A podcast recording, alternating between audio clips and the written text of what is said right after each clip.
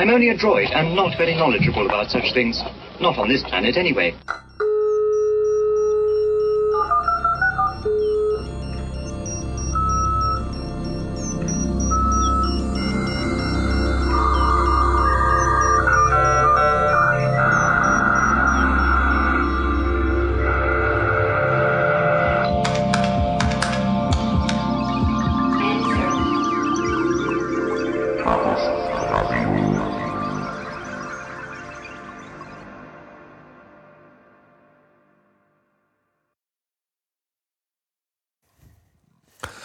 Hallo, hier ist Chaos Radio Express Ausgabe Nummer 152. Mein Name ist Tim Pritlove und heute geht es wieder um, wie soll es anders sein, ein Thema. Und das Thema ist ein Betriebssystem, was ähm, noch nicht ganz so lange auf dem Markt ist, aber für sich genommen schon eine ganze Menge Wirbel äh, erzeugt hat und Staub aufgewirbelt hat.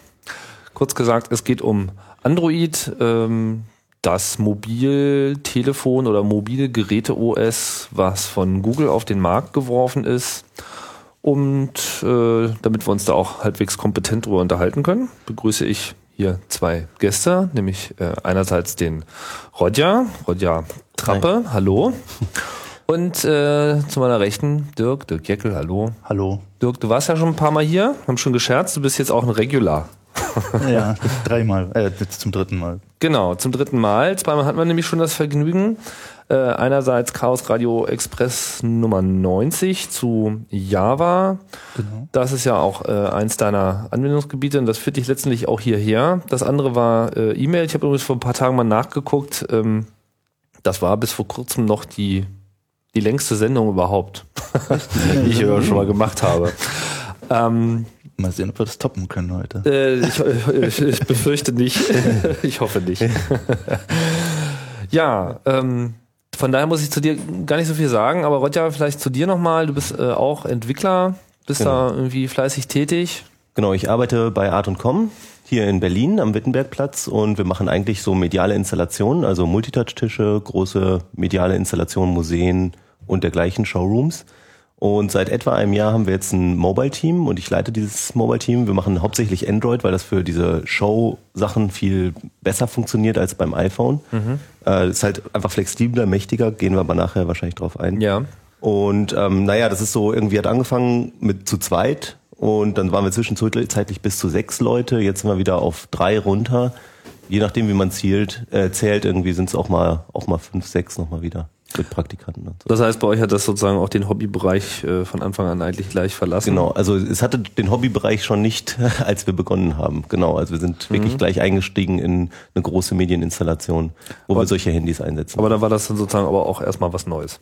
Das war was Neues. Wir ähm, haben natürlich irgendwie von also von Java Erfahrung gehabt. Ich habe mir auch vorher schon öfter mal dieses Android angeguckt, wobei als wir losgestartet sind, gab es halt schon äh, das erste Handy auf dem Markt. Genau, das G1, G1. Und du hast auch schon immer Java gemacht, sozusagen, oder? Ja, also an der Uni habe ich dann, also ich habe an der Uni natürlich wie alle anderen auch Java gelernt und äh, habe aber vorher schon Java programmiert, habe dann selber Java-Kurse an der Uni gegeben mhm. und äh, bin dann äh, auch irgendwie in diese ganze Hiwi-Schiene und habe da halt viel, viel Kurse und Krams gemacht zu Java. Dann äh, mehr C++ gemacht, viel Grafik und so weiter, so auch zu Artcom gekommen und äh, dann aber eben mit Android wieder zurück auf Java gewechselt und da war es natürlich ganz gut, dass wir auch ein paar Leute hatten, die lang, lange, lange Jahre Erfahrung in Java hatten im Enterprise-Business. Ja, wir wollen uns jetzt hier mal äh, Android von verschiedenen äh, Aspekten äh, nähern was man erstmal vielleicht aufrollen sollte, ist so ein bisschen die äh, kurze und belebte Geschichte äh, von Android. Das ist ja nicht im eigentlichen Sinne eine Entwicklung von Google gewesen, wenn ich das richtig sehe. Ja, also so, ich, ich bin nicht ganz informiert, ich habe nur so mal am Rande immer wieder was gehört und äh, die wurde wohl gekauft, also Android, das Betriebssystem, irgendwie gab eine Bude, die das entwickelt hat und Google hat es irgendwann aufgekauft und dann in-house weiterentwickelt und nicht so viel drüber erzählt. Aber dann waren natürlich die Gerüchte groß, immer so, ah, vielleicht gibt's mal irgendwann ein Google Phone. Keiner wusste aber so genau, was da passiert und ob die überhaupt was machen, weil Google kauft ja auch andere Sachen. Einfach mal immer so zum Streuen, zum Verwirren. Ja. Das hat ja dann recht lang gedauert, bis sie dann irgendwie. Zum Verwirren, meinst du, sie kaufen es wirklich nur zum Verwirren? Nee, zum Ausprobieren auch. Ne? Also ich meine, man weiß ja nicht, was in fünf Jahren irgendwie interessant sein könnte und alles selber zu entwickeln, obwohl die natürlich viel selber auch machen in ihren Google Labs. Was man in ein paar Jahren äh, nur staunend betrachten kann, wie man das immer wieder sieht jetzt.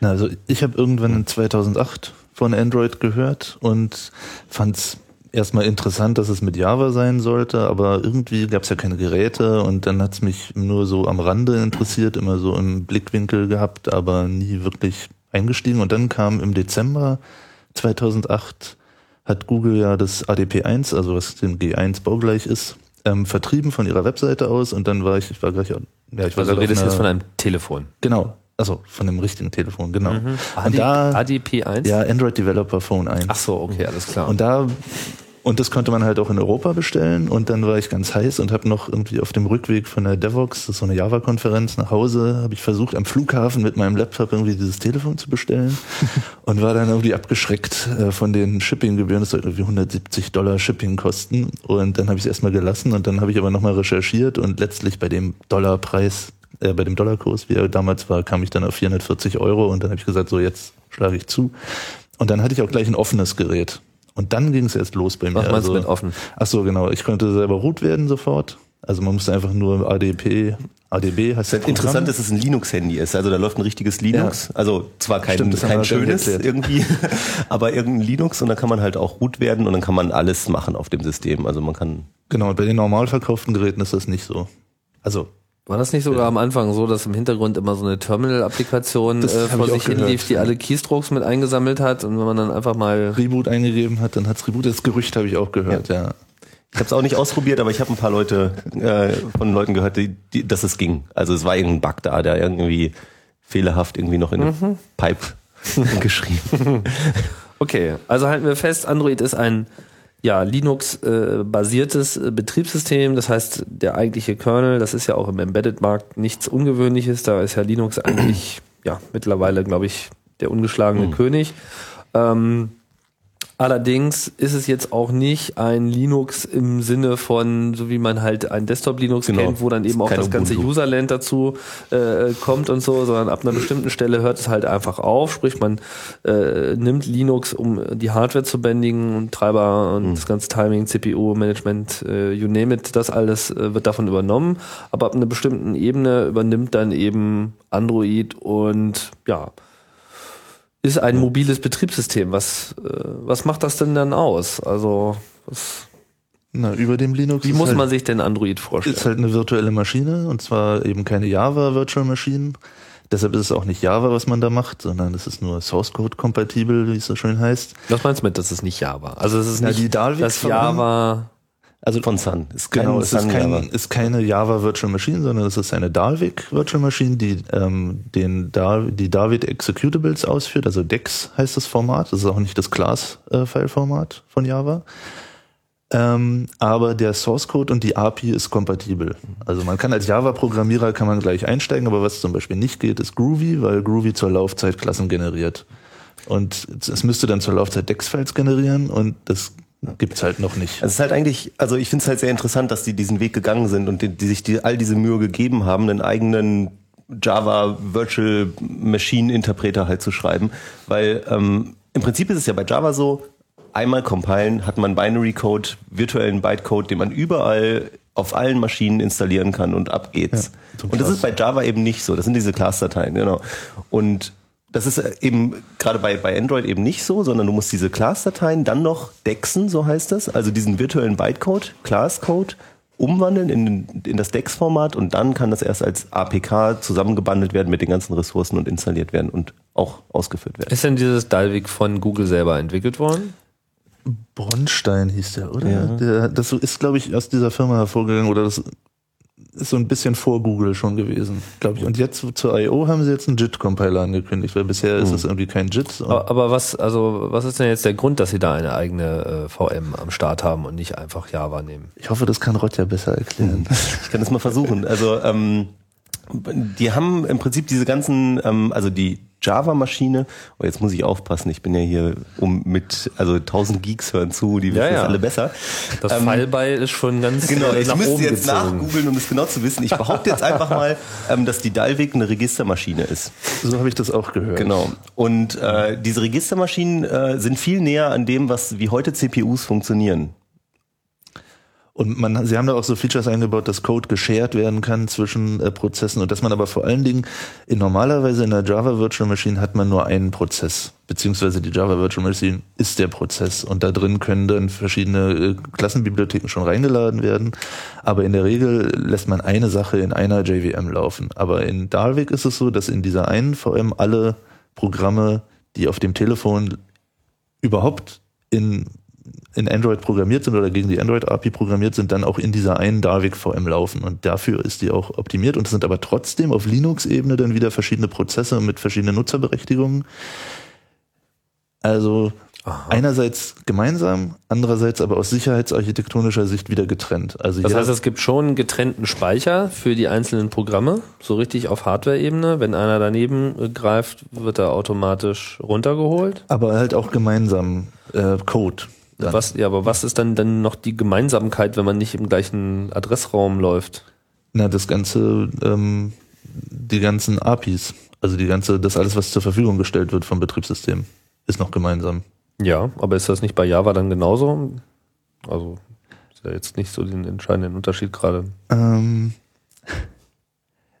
na, also eine, eine der Sachen, die sie haben wollten, ist, dass das eine Dalvik VM alle, aber irgendwie widerspreche ich mir gerade selber. Ich bin mir auch nicht sicher.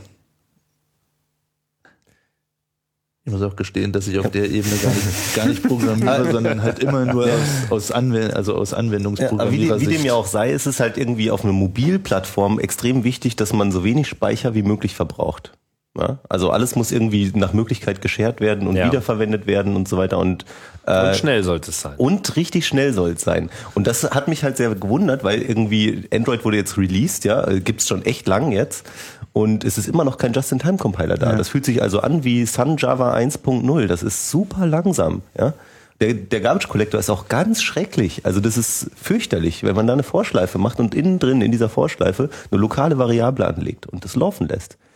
Dann stoppt dich alle 100 Millisekunden die, also der, der Garbage Collector für 100 Millisekunden. Ja, der hält alle Threads, das ganze Betriebssystem, alles Rendering, alles an, räumt auf 100 Millisekunden und startet wieder. Kein Wunder, dass das sluggish ruckelt. ist. Ja, Es ruckelt. es ruckelt. genau. Und das ist, äh, das schockt ja fast. Also, dass man, dass sie das gemacht haben. Ja.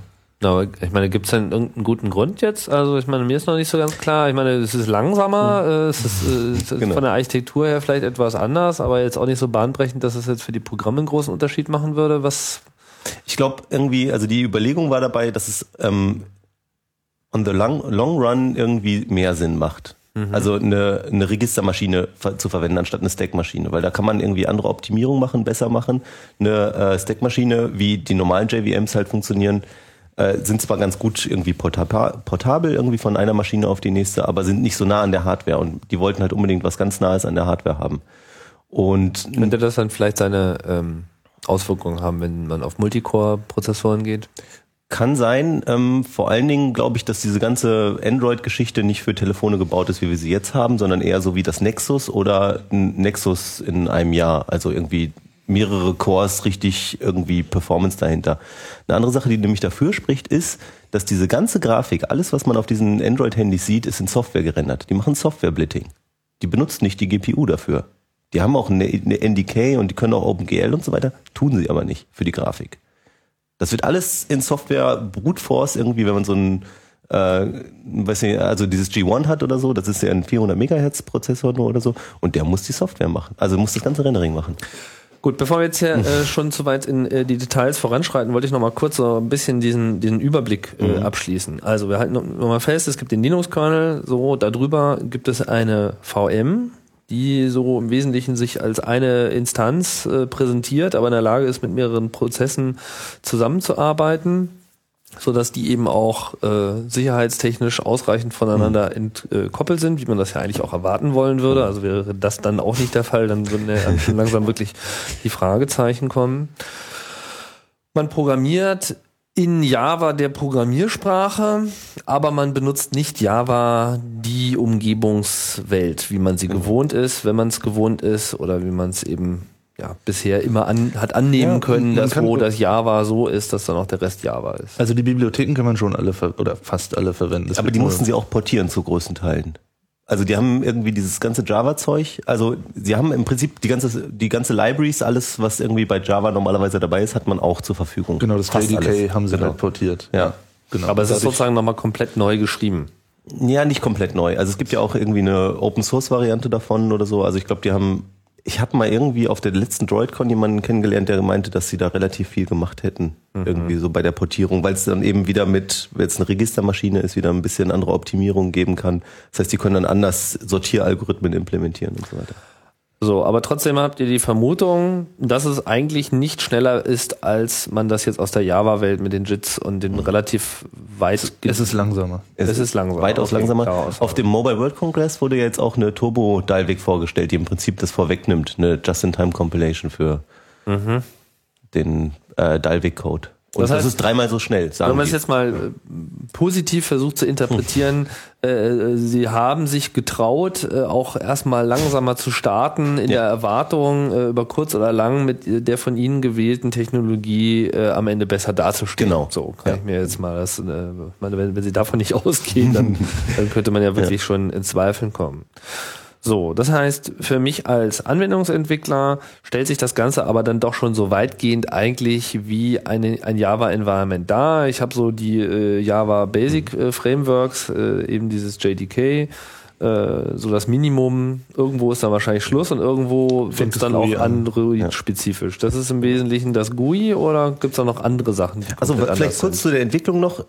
Das ist sogar so integriert und dass man einfach mit Eclipse programmiert. Es gibt ein Plugin, das lädt man rein und kann im Prinzip sofort loslegen. Macht ein neues Ja- Android-Projekt auf und dann kriegt man im Prinzip Geräte, die man per USB ansteckt, werden sofort erkannt. Da kann man drauf deployen, ausprobieren. Ein Plugin, was von Google geliefert Genau, wird, ja. was jetzt speziell für Android Richtig, ist. Und ja. was, äh, wofür sorgt dann dieses Plugin in der Eclipse-Umgebung? Also was muss es dann noch sozusagen anders machen? Das bindet halt diese ADB, diese Android Mhm. Debug Bridge. Debug Bridge? Ja, Debug Bridge an. Das ist so das Kommandozeilenprogramm, mit dem man auch äh, Programme über USB auf das Telefon schicken kann und da das wird halt integriert. Und der, der DDMS, ne, der Genau, der- Dalvik Debugger. Ja, also genau, man kann man im Prinzip noch debuggen, also auf dem Gerät wirklich irgendwie stepweise durchgehen und gucken, wo irgendwie Speicher verbraucht wird oder irgendwie was fehlläuft. Und das Ähm, Packaging wird halt auch noch integriert, dass Ja. du ein APK hinten rauskriegst und dass zwischendurch Dex-Files erzeugt werden. Das heißt, ich habe schon so eine Live-Verbindung zum Telefon. Ich kann wirklich ja. meine Software auf dem Rechner, äh, auf dem Mobiltelefon laufen lassen und live debuggen auf dem Rechner. Genau. Ähm, Gibt es auch einen Simulator, Ja. dass man das Ganze ohne Telefon Ein Emulator. Das ist kein Simulator, wie man das vom iPhone kennt, sondern es ist ein richtiger Emulator. Das heißt, die starten dann ein Quemo mit äh, ARM-Prozessor-Emulation und der präsentiert sich dann auf dem Screen und fühlt sich an wie ein Telefon. Das heißt, da läuft dann auch wirklich derselbe Code. Richtig, genau. Beim iPhone kann man ja kurz einwerfen, ist es so, dass man im Prinzip, wenn man auf dem Intel Mac ist, dann fährt er halt, wird es halt auch in Intel übersetzt Ja. und, und läuft eigentlich auch äh, unter dem Mac OS X. Mhm. Aha. Ähm, okay, na, das ist ja eigentlich ganz äh, pfiffig. Was war jetzt dieses AA, was, äh, was hattest du ADB gerade? ADB und das andere war, DDMS. was ist das? Das, das ist der Debugger. Der heißt DD. Ich weiß Ach nicht, wofür die Abkürzung steht. Ich glaube Dalvik Debug Machine. Nee, ich weiß es nicht. ich benutze den nachgucken, auch aber nicht. das kann auch- Also, man, man, man braucht übrigens auch überhaupt gar keine Eclipse zu benutzen. Also ich mache alles mit Maven. Ähm, und äh, da gibt's jetzt auch ein äh, sehr gutes Maven ist- Maven-Plugin. Maven ist so ein Build, Build Environment, Build Tool, Ja, halt IDE unabhängig. Also okay. Eclipse ist eine In- Integrated Development Environment und da ich kein Eclipse Also kurz benutze. gesagt, man hat eigentlich so ein bisschen auch die freie Wahl der Waffen Ja. und äh, kann aber auch so die populären Sachen wie Eclipse äh, verwenden, die dann auch nochmal explizit unterstützt werden und die eine gute Integration haben, womit man dann davon ausgehen kann, dass die meisten Leute eigentlich auf der Basis arbeiten. Ja. ja? Ja, also es ist vermutlich. schon sozusagen die empfohlene Art und Weise, wie Ja. man das macht. Ja, die meisten Wobei- benutzen ja auch einfach für Java Eclipse, also werden die meisten auch für Android Eclipse benutzen, vermute Also ich einfach. ich persönlich kann ich ja mal kurz sagen, ist irgendwie Java nur erträglich, weil ich Eclipse benutze. Also das ist mir Und ich finde Java Genau. nur ohne Eclipse erträglich. nee, so schlimm ist es nicht. Ich könnte auch mit Eclipse arbeiten. Ja. Ich will jetzt nicht Eclipse bashen. So schlimm Also ist du es hast so, äh, du siehst schon Schwächen bei, bei Java, aber du findest eine gute Ja. Entwicklungsumgebung. Äh, Ja, also vor man allen Dingen nimmt die mir halt viel diese ganze Tipparbeit und den Boilerplate-Code generieren ab und das äh, ist extrem notwendig bei so einer Sprache wie Aber Java. das tut IntelliJ auch. Also ich nehme halt Maven gut. und IntelliJ. Ja. Und da gibt's auch eine freie Version inzwischen von IntelliJ. Also muss man nicht mehr kaufen. also, Okay. Aber wir schweifen ab. Ja, klar. Aber Hauptsache, das Wichtige am Abschweifen ist, dass man auch mal wieder zurückkommt. Also, ähm, Betriebssystem, Android äh, versucht irgendwie alles ein bisschen anders äh, zu machen als Java, gibt sich aber dann immer noch sehr Java-mäßig, sowohl was die Laufzeit betrifft, als auch äh, was so die typischen Entwicklungstools, die man zum Einsatz bringt, macht. Jetzt gibt es natürlich ganz offensichtliche Na äh, Unterschiede ähm, im Bereich GUI, aber wahrscheinlich nicht nur im GUI. Es gibt ja sicherlich auch noch andere Komponenten, die man jetzt nicht so unbedingt sieht, die bestimmte Dienste äh, erfüllen, die man auch noch so benutzen muss. Das- also was sind denn so die wichtigsten Frameworks äh, unter Android, die Android ausmachen? Willst du das über das GUI erstmal reden? Ja, also, also der ähm, große Unterschied ist irgendwie, also oder was sich ziemlich neu anfühlt, wenn man das erste Mal mit Android in Bewegung kommt, äh, in Berührung kommt, ist, dass wir ähm, Aktivitäten programmieren. Also das ist so das der Building Block, mit dem man arbeitet. Man öffnet eine, also man man macht eine neue Klasse auf, die leitet sich von Aktivität ab, also von Activity. Und ähm, in dieser Activity, das kann man sich vorstellen als ein Ding, was man tut mit ein Stück Source Code, der was processed, gleichzeitig aber äh, auch Grafik rendern kann. Das heißt, ich habe irgendwie eine XML-Datei, die mein Layout beschreibt und kann dann sagen, okay, also hier will ich die Karte angezeigt haben und da soll der Punkt drin sein. Das ist so im Prinzip wie ein Screen. Ja, also eine Aktivität ist den Screen, den ich gerade Fullscreen auf meinem Telefon sehe.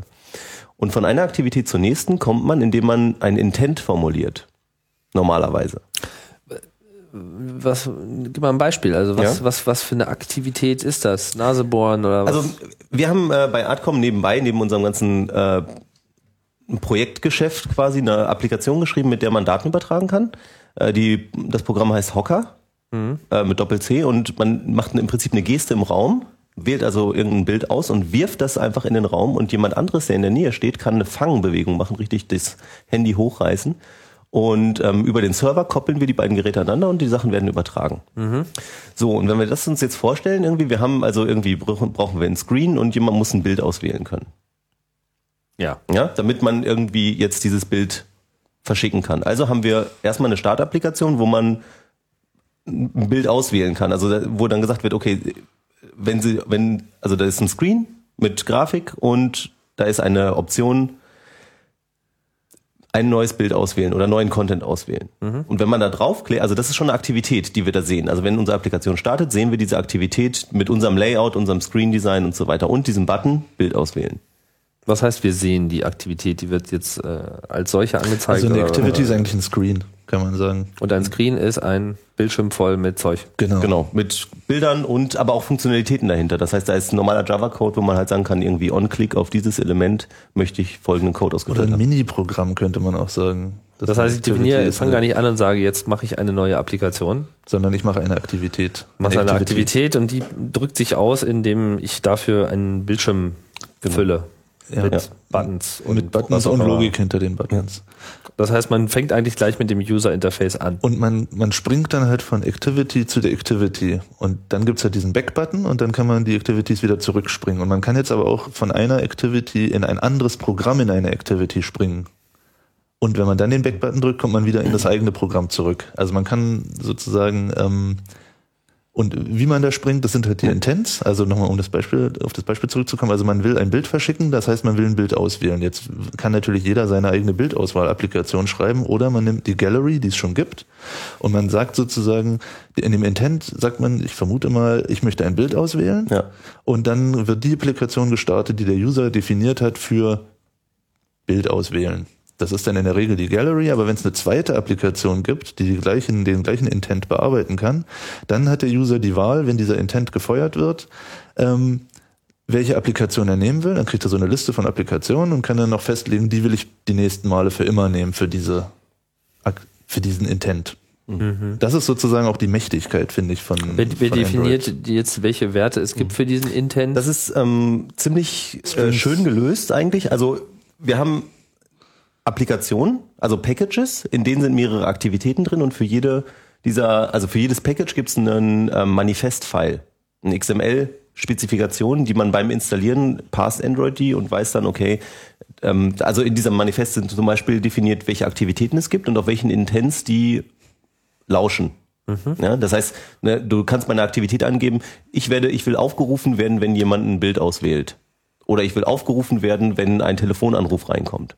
Dann bin ich dran. Ja, dann kann ich das handeln. Oder wenn eine Webseite aufgerufen werden soll. Das ist ein klassisches Beispiel, wenn man mehrere Browser hat und irgendwie gibt es da eine URL in dem einen, in der einen Activity, die ist gehighlightet und die kann man drücken und dann wird man gefragt, welchen der zehn Browser man denn benutzen will und dann kann man auch festlegen, in Zukunft immer für diese, für dieses URL-Schema bitte immer diesen Browser benutzen. Und Diese Intents, die sind äh, sehr allgemein formuliert, eben gerade damit es mehrere Applikationen geben kann, die darauf lauschen können. Ähm, zum Beispiel, wenn man jetzt ein Bild also auswählt, dann heißt der Intent dazu äh, Pick, ja, auswählen. Und dann gibt man noch einen, einen Content-Typen mit an. Und dann können sich alle Aktivitäten, alle Applikationen, also alle Aktivitäten, die in dem Android-System gerade verfügbar sind, können sagen, ja, ich bin dafür zuständig. Also Content-Typ in dem Fall wäre Bild. Ja, Okay. genau. Das heißt, okay, das heißt, ich äh, kann im Prinzip, wenn ich mich äh, in dieses System mit hinein installiere, kann ich gleich mit deklarieren, ach und übrigens sollte irgendjemand folgenden Wunsch äußern, dann wäre ich bereit, diesen zu Genau. erfüllen. Und äh, es könnte um Foto auswählen gehen und dann verwende ich halt den Intent, den alle verwenden, der sozusagen well-known ist. Ja, der steht nicht irgendwie schon in irgendeiner Registrie, sondern der ist halt einfach, das ist halt der, der den man verwendet und deswegen äh, gebe ich den an, aber ich kann mir jederzeit auch eigene ausdenken. Genau. Kann auch irgendwie sagen, äh, Ja. jemand möchte gerne eine Idee haben und wenn äh, dieser Intent da ist, Ja. dann liefere ich äh, eine Idee. Wobei So. das ist natürlich dann gerade wieder schwierig. Also erstmal ist es gut, sich an die Standards zu halten, also alles, was es schon gibt, im Android-System äh, vorgegeben oder so, weil sonst muss man ja irgendwie einen Blog-Eintrag oder irgendwie das publik machen, dass es diesen Intent gibt. Da hat Google noch keinen Mechanismus für. Aber nochmal kurz bei den also derzeit spricht es sich sozusagen rum. ja, genau. Wobei, also das meiste kann man mit den Standardsachen abfangen. Wir machen es zum Beispiel so in unserer Applikation, wir können auch Webseiten scheren. Also Webseiten von A nach B werfen. Ja. Und dafür geht man einfach in seinen Webbrowser und klickt da auf Menü und sagt dann Share. Ja, das heißt, es wird ein Share-Intent ausgelöst auf dieser URL. Und wir als ähm, Applikation, als Hocker-Applikation sagen, wir können diese URL entgegennehmen und wir können sie sharen. Aber da gibt es auch noch andere, die das können. Ja, da gibt's noch einen genau. Twitter-Client oder was man halt installiert Social hat. Bookmarking, Ja, was auch genau. Dann, dann. Google Mail und irgendwie deinen eigenen Mail-Client noch. Die kommen dann alle sozusagen in der Liste hoch und dann muss man das Richtige Und auswählen. dann sagt man ja, scheren womit? Dann sagt man ja, jetzt zum Beispiel Twitter oder Hocker und dann kommt die nächste Aktivität wieder, die ist dann wieder von demjenigen geschrieben, von dem diese Applikation ist. Und die muss dann halt irgendwie diesen, diese URL entgegennehmen und damit dann das Richtige machen. Dem User halt präsentieren, was man denn dann tun kann und so weiter. Und ja. So, und jetzt, jetzt sind wir ja sozusagen von den Aktivitäten zu dem Intent gekommen, aber die Aktivitäten sind das, was dann letzten Endes irgendwie was durchführt. Das heißt, in dem Moment, wo ich jetzt äh, ein Intent äh, äußere, bleiben wir mal bei diesem URL-Sharing-Beispiel, das ist ja sehr schön, äh, dann kriege ich halt eine Liste von Programmen oder kriege ich eine Liste, ich meine, ein Programm kann ja auch mehrere Methoden anbieten, wie man äh, das macht. Das heißt, das Programm taucht dann mehrere Male auf oder nur einmal? Du kriegst dann eine Liste von Aktivitäten. Das heißt, ein, ein, eine Applikation, die du, also ein Paket, Okay, was das du heißt, Android Market das heißt, mein Programm kann sagen, äh, ich biete dir an, diese URL äh, ins Internet zu posten Genau. oder äh, irgendwie äh, zu shortenen oder in Papierkorb zu Genau. schmeißen oder in bunte Bilder zu überführen. Okay, gut, so dann taucht also jeder Intent als solcher auf, Mhm. dann wähle ich den entsprechend aus und dann ist aber damit sozusagen eine Aktivität Dann quasi gemeint. gemeint und Genau. die wird dann äh, hochgeladen, Ja. sprich das halt dieser Screen, der damit äh, verbunden ist, dieses User Interface, das wird in dem Moment dann aktiviert und übernimmt auch den ganzen Bildschirm. Genau. Legt sich einfach oben drüber. Okay, und der kriegt dann sozusagen die Daten äh, übergeben im Rahmen dieser Intent-Verknüpfung Mhm. und dann kann er halt damit machen, was er auch immer will. Genau. Okay, verstehe. Und so programmiert man generell. Es So gibt noch ja. Services. Ja, wobei, das würde ich jetzt noch mal ganz kurz, also das, so, das ist das Programmierschema, mit dem man Grafik programmiert. Ja, an der Stelle. Und dann kann man natürlich wieder auf diese URL klicken und dann vorher die Applikation, die man selber programmiert hat, wieder einen Intent ab, sagt anzeigen. Ja, vorher war es Share und irgendwie Receive und so weiter. Auf der Empfangsseite will man ja nachher diese Webseite angucken. Dann sagt man einfach, bitte anzeigen, View und gibt die URL an und dann sagen eben, wie gesagt, alle Webbrowser, ja, ich könnte die anzeigen und der User kann sich wieder aussuchen, was er machen möchte. Und dabei baut sich ein Aktivitätsstack auf, also so ein History-Stack, ja. Wie bei Webseiten. Also ich klicke irgendwo drauf, dann kriege ich die nächste Seite und die nächste Seite und die nächste Seite. Und dann kann ich den Zurückknopf drücken und komme eine Aktivität zurück. An den, also da, wo ich vorher war. Und dadurch kann man so einen ganz schönen Userflow zwischen Applikationen auch aufbauen. Sowas wie ein Attached-File und wieder zurück und, ah nee, will ich doch nicht diese Datei attachen, sondern irgendwie nochmal auf meinen Twitter-Client zurück. Und dadurch hat man einen wirklich äh, schönen Benutzerfluss zwischen Applikationen. Nicht wie beim iPhone, wo man so richtig, Wo es nur irgendwie ein Programm Genau. gibt und dann geht man in ein anderes über und dann ist das Richtig. andere weg und man kommt auch nicht wieder hin. genau. Ja, was dann auch mal etwas verwirrend ist. Und funktioniert das auch gut? Ich meine, Das funktioniert gut. Es gibt Ausnahmen, Ja. aber in der Regel funktioniert es gut. Aber da, also da gehen wir vielleicht ganz später drauf ein, weil also dieses Modell ist halt, hört sich jetzt sehr einfach an. Äh, Worauf gehen wir später ein? würde ich sagen, also auf die auf die ho hohen Probleme des äh, Aktivitätsdecken und Multitasking. Also wir können, wenn wir jetzt Na, gerade- ich habe das nur aus User-Sicht. Ja. Also wenn ich zum Beispiel in den Dolphin-Browser reinspringe und dann den Back-Button drücke, dann ähm, gehe ich in eine Seite zurück in den Browser und nicht wieder in, den, in die Activity zurück, aus der Ja. ich gekommen bin. Genau, dann haben die. Äh, Das ist schade. Ja, da, aber da, das liegt, also das macht der, der Android-Browser ja teilweise auch, wobei die es ein bisschen schöner gemacht haben. Ähm, das ist nämlich so, dass du diesen Zurückknopf natürlich auch überschreiben kannst. Also das ist ein Hardware-Button, Ja. der Zurückknopf, und den kann man in On-Key-Down abfangen. Und kann sagen, na, also den Zurückknopf, da will ich jetzt nicht irgendwie auf die Aktivität vorher zurückgehen, sondern da will ich jetzt eine Webseite zurückgehen. Und dann kommt es natürlich drauf an, manchmal will man das ja auch. In einem Webbrowser, wenn ich da so fünf Seiten hintereinander weggesurft habe, dann will ich das ja auch. Ja, aber wenn ich reingesprungen bin, Richtig, Dann genau. will ich wieder zurückspringen. Deswegen muss das nämlich eine andere Aktivität sein als die Standard-Webbrowser-Aktivität, die ich über den Homescreen dann starte. würde das funktionieren, ja. Und das heißt, hier hat man eigentlich ein anderes Problem. Also was Ja. man vielleicht noch erwähnen sollte, das ist also äh, ist das also sozusagen bei allen Android-Phones gibt es diese vier Standard-Buttons. Die sind immer da, wie das Telefon letzten Den Endes. Suchbutton gibt's nicht immer. Eigentlich sind es drei Buttons. Drei, okay, ja. Suche ist optional, Sag mal wobei die drei. äh, das ist der Zurück-Button, der Home-Button, damit man direkt zum Home-Menü zurückkommt, Mhm. so ähnlich wie beim iPhone. Und dann der Menü-Button. Ja, Der- das sind die drei. Genau. Den Menü-Button Back, Menü, Home. Genau. Der Menübutton ist eigentlich, äh, also manche Leute sagen absolut überflüssig. Ich finde den super. Ich finde den auch super, dann sind wir uns einig. ähm, der bringt halt irgendwie den Vorteil, also das ist ein Hardware-Button oder so ein Halbsoftware irgendwie Button. Auf dem Droid ist es zum Beispiel irgendwie nicht zum Reindrücken, sondern nur so touch-sensitiv. Aber er ist halt überall verfügbar und in jeder Applikation. Das heißt, man kann sich ein äh, Screen Estate sparen. Man muss nicht überall alle Menüs und Optionen und so weiter unterbringen auf dem Screen, sondern du kannst optionale Sachen, sowas wie einen rechte Maustastenklick irgendwie auslagern aus der UI raus. Oder Settings.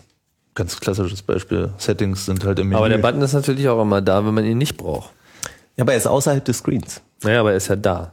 Ja. ja. Also man weiß ja nie, wann er wirklich eine Funktion Genau, manchmal hat funktioniert er nicht. und das stimmt. äh, Das- wann er das nicht hat. Ja.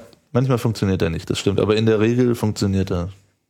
Ist meine Erfahrung. ja also das, Auch das wenn er nicht auch, unbedingt das tut, was man äh, von ihm Er erwartet. macht halt ein Menü auf. der macht Also halt es- Menü Ach so, ja, okay. Genau. Ich war jetzt bei diesem Backbutton-Beispiel, wo du Ja. meintest, irgendwie Ja, mal, nee. es ist so auch wie... den Menüknopf kann man überschreiben, aber das ist wirklich böse. Ja, das ist also, wenn man eine Applikation ja, ja, für den genau, da, da sind wir aber mit einem interessanten Punkt mit der Konsistenz äh, dieses, dieses Benutzerkonzeptes, weil in dem Moment, das ist ja, ist ja eigentlich ein sehr gewagter Schritt. Wenn man äh, vom Betriebssystem her äh, sagt, okay, alles klar, jedes unserer Geräte hat diese Tasten und ihr müsst da jetzt irgendwie mit klarkommen. Ja, und ihr müsst euch ja auch immer irgendwas dazu einfallen, weil da sehe ich natürlich verschiedene Probleme. Also erstmal dieses, es macht überhaupt gar keinen Sinn. Ja, also was weiß ich, ich habe ein Spiel und da gibt's keinen Back oder gibt kein Menü oder was auch immer. Ja, Ja, das ist dann die kann sich ja- Boss-Taste. kann sich ja tausend Sachen, äh, Boss-Key, ja. ja, okay, gut. Back ist vielleicht an der Stelle jetzt nicht das beste Beispiel, weil irgendwie zurück will man dann vielleicht doch äh, Genau, häufiger. irgendwoher kommt man ja immer, ne? Aber äh, man hat natürlich dann eben wie bei dem Browser eben schon so, dass dann eben die Programme sagen, ah super, da gibt's schon einen Back-Button. Back ist jetzt innerhalb meines Konzeptes, äh, hat es eine bestimmte Funktion, aber in dem Moment, wo dann eben der Button äh, übergeordnet verwendet wird Ja. für dieses äh, Aktivitätschaining oder ich weiß nicht, wie man das Ja. so äh, dann nennt, äh, dann dann bricht das ja an der Stelle eigentlich konzeptionell, weil man ja auf der einen Seite äh, sich im Programm bewegt, aber andererseits die Taste eigentlich den Anspruch hat, programmübergreifend zu arbeiten. Das ist, das ist wirklich so. Und ähm, das Interessante ist halt die Philosophie dahinter, das halt so weit offen zu sagen und zu sagen, okay, Programmierer, ihr alle, die Applikation programmiert, lest euch das durch, wie das funktioniert und verwendet es richtig. Macht es einfach That richtig. fucking manual. Ja, genau. Im Gegensatz zu Apple, die einfach sagen, nee, erlauben wir einfach nicht. Gibt's nicht. Vergesst den ganzen Was erlauben wir nicht? Ja, also im Prinzip, es, es geht ja auf, auf alle Ebenen rüber. Also zum Beispiel, da gibt's ja keinen echten Zurückknopf, außer man legt den halt dann so fest, wie der in, in Apple oben als Menüleiste da dann eingeblendet wird oder Genau. so. Aber der kann auch mal unten sein, dieser Zurückknopf. Der ist halt irgendwo, irgendwo. Ja. Ja. Und dadurch hat man natürlich irgendwie auch wieder von Applikation zu Applikation ist unterschiedlich. Ähm, was ich äh, zu Apple noch sagen will, also die, die verbieten einfach irgendwelche Sachen, die noch nicht perfekt durchgedacht sind, ja, oder nicht, also die lassen nicht viel Entscheidungsfreiheit dem Programmierer, sondern da muss alles genau so sein, wie es halt sein kann, damit auch der User immer den richtigen, das richtige Feeling hat. Die blocken ja auch aktiv, also irgendwelche Applikationen aus dem Market raus bei sich, wenn die irgendwie sich komisch anfühlen oder irgendwie komischen Kram machen. Ja, oder wenn die nicht spezifikationsgemäß, äh, Genau. da hatten wir, glaube ich, bei Neophonie auch mal was, wo ähm, was abgelehnt wurde, weil es nicht äh, funktioniert hat. Also Ja, es, ja. war, es hat halt einfach nicht funktioniert und dann hat, haben die im App Store gesagt, ja, das funktioniert nicht. Da müsste ja die URL geshared werden und die wird aber nicht geshared und deshalb lehnen wir. Ich meine, das würde ich jetzt auch als Vorteil sehen eher, dass Ja. man davor bewahrt wird vor so einer Gut. peinlichen. Bevor wir jetzt hier in die, in die App Store-Diskussion äh, geraten, vielleicht dann noch mal ein bisschen zusammenkehren. Ähm, dieses, dieses Prinzip der äh, Anwendungserstellung, dass man so mit Intents und ähm, Activities arbeitet. Du meintest, äh, Dirk, da käme jetzt im Prinzip aber noch was Drittes dazu. Genau, es gibt noch Services, die laufen im Hintergrund. Das sind sozusagen Demons aus dem Vorsicht. Hintergrund. Naja, Also Service ist kein Demon, Ja, sondern stimmt, irgendwie so ein anders. Hintergrundprozess, der eine kurze Zeit laufen soll. Es ist nämlich Ja. relativ kompliziert, einen Demon mit einem Service zu machen. Ja, genau. Der wird nämlich einfach abgeschossen zwischendurch oder Ja, das so. Problem hatte ich auch. Also es gibt die Möglichkeit, im Hintergrund Dienste anzubieten. Was ist Zum Beispiel Sinn, kann man auf einem, Socket, auf einem Socket kann man lauschen oder man kann darauf lauschen, dass die Batterie, besch- nee, das geht einfacher, da wird man dann gestartet. Äh, Also wenn ein Intent, nee, ein Broadcast Receiver, wie heißt das? Heißt das auch Intent? Ja, Ja, auch ne, nett. ja, sind Broadcasts. Sind Broadcasts. Also man kann auch auf Broadcasts lauschen und zum Beispiel Batterielevel changed ist ein Broadcast. Das heißt, äh, man registriert sich für ein äh, Event. Ein, mein, genau, für ein Event. Man registriert einen Broadcast Receiver.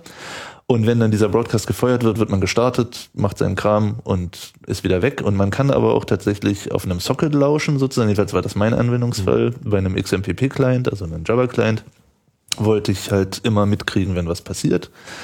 Und da ist es mir tatsächlich auch passiert, dass ich hin und wieder abgeschossen wurde. Man kann das reduzieren mit dem äh, beendet werden und man kann auch, glaube ich, einen Alarm setzen, dass man dann irgendwie wieder gestartet wird.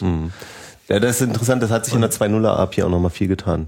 Also was Ja. diese Services angeht. Aber prinzipiell ist es ja so, dass so ein Service, wenn er, also der ist halt dafür da, um im Hintergrund, während eine Aktivität da ist, Arbeit zu verrichten, dass wenn die Aktivität beendet wird, diese Arbeit trotzdem noch weitergeführt werden kann.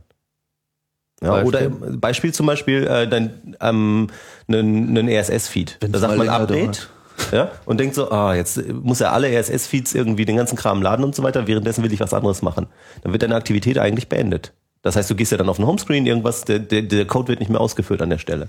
Und dann kann der Service im Hintergrund aber alles weitermachen. Vor allen Dingen ist es halt auch interessant, wenn man sagt, hm, ich möchte alle 30 Minuten einen aktualisierten Twitter-Client haben oder eben meinen RSS-Feed. Dann kann man sich auf dem Event registrieren, alle 30 Minuten möchte ich geweckt werden und eben ein bisschen Arbeit machen, sowas wie aktualisieren, runterladen, eventuell eine Notification äh, posten, damit der User weiß, dass da jetzt was aktualisiert wurde und dann mich wieder schlafen legen und Batterie sparen.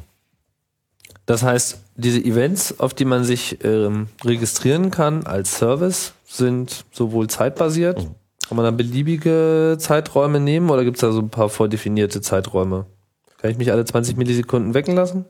Nee, 20 Millisekunden ist, also das habe ich noch nicht ausprobiert. Ich habe es auch noch nicht ausprobiert, aber Also man spezifiziert die Zeit selbst. Aber sekundenmäßig kann man das zum Beispiel machen. Also, dass man so einen Tick kriegt, irgendwie, damit die Uhr abgedatet wird. Wenn man so Okay. eine Fullscreen-Uhr haben will, dann kriegt man irgendwie jede Sekunde einen Tick und dann wird ein Stück Code ausgeführt. man kann Okay. sich auch auf Orte registrieren. Also du kannst auch sagen, ich möchte einen Alarm bekommen, wenn ich in der Nähe von einem bestimmten Ort auftauche.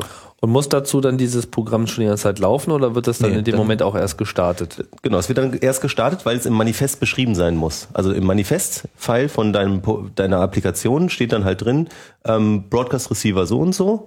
Also ich will auf diesem Event lauschen äh, und dann soll folgende Klasse geöffnet werden und ausgeführt werden. Also in einer Klasse eine Methode. Es ist halt so ein Interface, was man implementieren muss. Das heißt, man könnte sich so ein kleines Mini-Service-Teil machen und in diesem Service, also Service definiert aber eigentlich nur, wie es, wie es sozusagen Dass es kein UI gestartet und, achso, das hat kein User-Interface. Genau. Genau. Es ist ein Stück Code, das ausgeführt wird im Hintergrund. Aber ich könnte äh, dafür sorgen in diesem Code, dass User Interface dann auch gestartet Genau, ja, wird. richtig. Ich kann dann, was weiß ich, wieder ein Intent äh, losfeuern und sagen, ohne Zeige an. zeige Ja, diesen Ort an oder was auch Genau. immer, dann kommt irgendwas hoch. Genau. Gut, das heißt, äh, so, das kann auf Zeit basiert sein, kann also sagen, in einer Stunde irgendwie bohrender Nase oder Mhm. bohrender Nase, wenn du auf dem und dem Platz stehst, weil Geokoordinate, dann kann ich das irgendwie angeben, wie genau das sein darf, wahrscheinlich. Genau. Sowas, ne? Es gibt eine ganze Latte von solchen Sachen. Also es Ja, geht sag auch doch mal so- ein paar andere Sachen, dass man mal so ein Gefühl dafür Batterielevel. bekommt. Ja, hatten wir schon. ähm, SD-Card ready. Also wenn die SD-Karte reinkommt, dann will ich irgendwas tun. Oder, Oder, Power on. oh, Ja, Boot up. Ja, oder Power down ist auch gut. Also wenn das Handy ausgeht, noch kurz vorher irgendwie ein paar. Verhindern, dass es sich ausschaltet. Strom nachlegen. ja, genau. dann aus kommt dem der Internet Intent irgendwie anzuzeigen, you do not want to shut down your. Was gibt's noch? Ja. ähm, Ja, wahrscheinlich Ja, auch so- SMS also kommt so- rein und ja, äh, das kann man alles abfangen, genau. Und man kann natürlich auch wieder seine eigenen Broadcasts bauen, also seine eigenen Events. Zum Beispiel ähm, könnte man eine, eine Applikation haben, die dem ganzen System mitteilt, dass eine Twitter-Nachricht reingekommen ist. Und dann wissen alle Applikationen irgendwie, dass da jetzt was passiert ist. Sensor-Nachrichten kann man auch, obwohl da weiß ich nicht, ob das über Broadcast Nee, nee. geht. Die kann man nur explizit Genau. auslesen. Ne? Wir benutzen halt, da brauchst du einen Sender-Manager. Das ist halt irgendwie wieder so ein Stück API, was dann auf C++-Level runter demangelt wird, also über JNI. Da gibt's übrigens auch sehr viele Sachen. Also, dass dann noch C++-Code unten drunter läuft. Das ist sozusagen die, äh, immer wenn es performance-kritisch wird, machen die das. C++. C- Tatsächlich. Mhm. Aber das ist nicht für jedermann. Äh, Oder doch? Ja, also sagen wir mal, also es ist C, C++, was sie halt viel verwenden, um irgendwie so Media Playback und so ein Kram zu machen. Man kann aber auch das Native Developer Kit verwenden.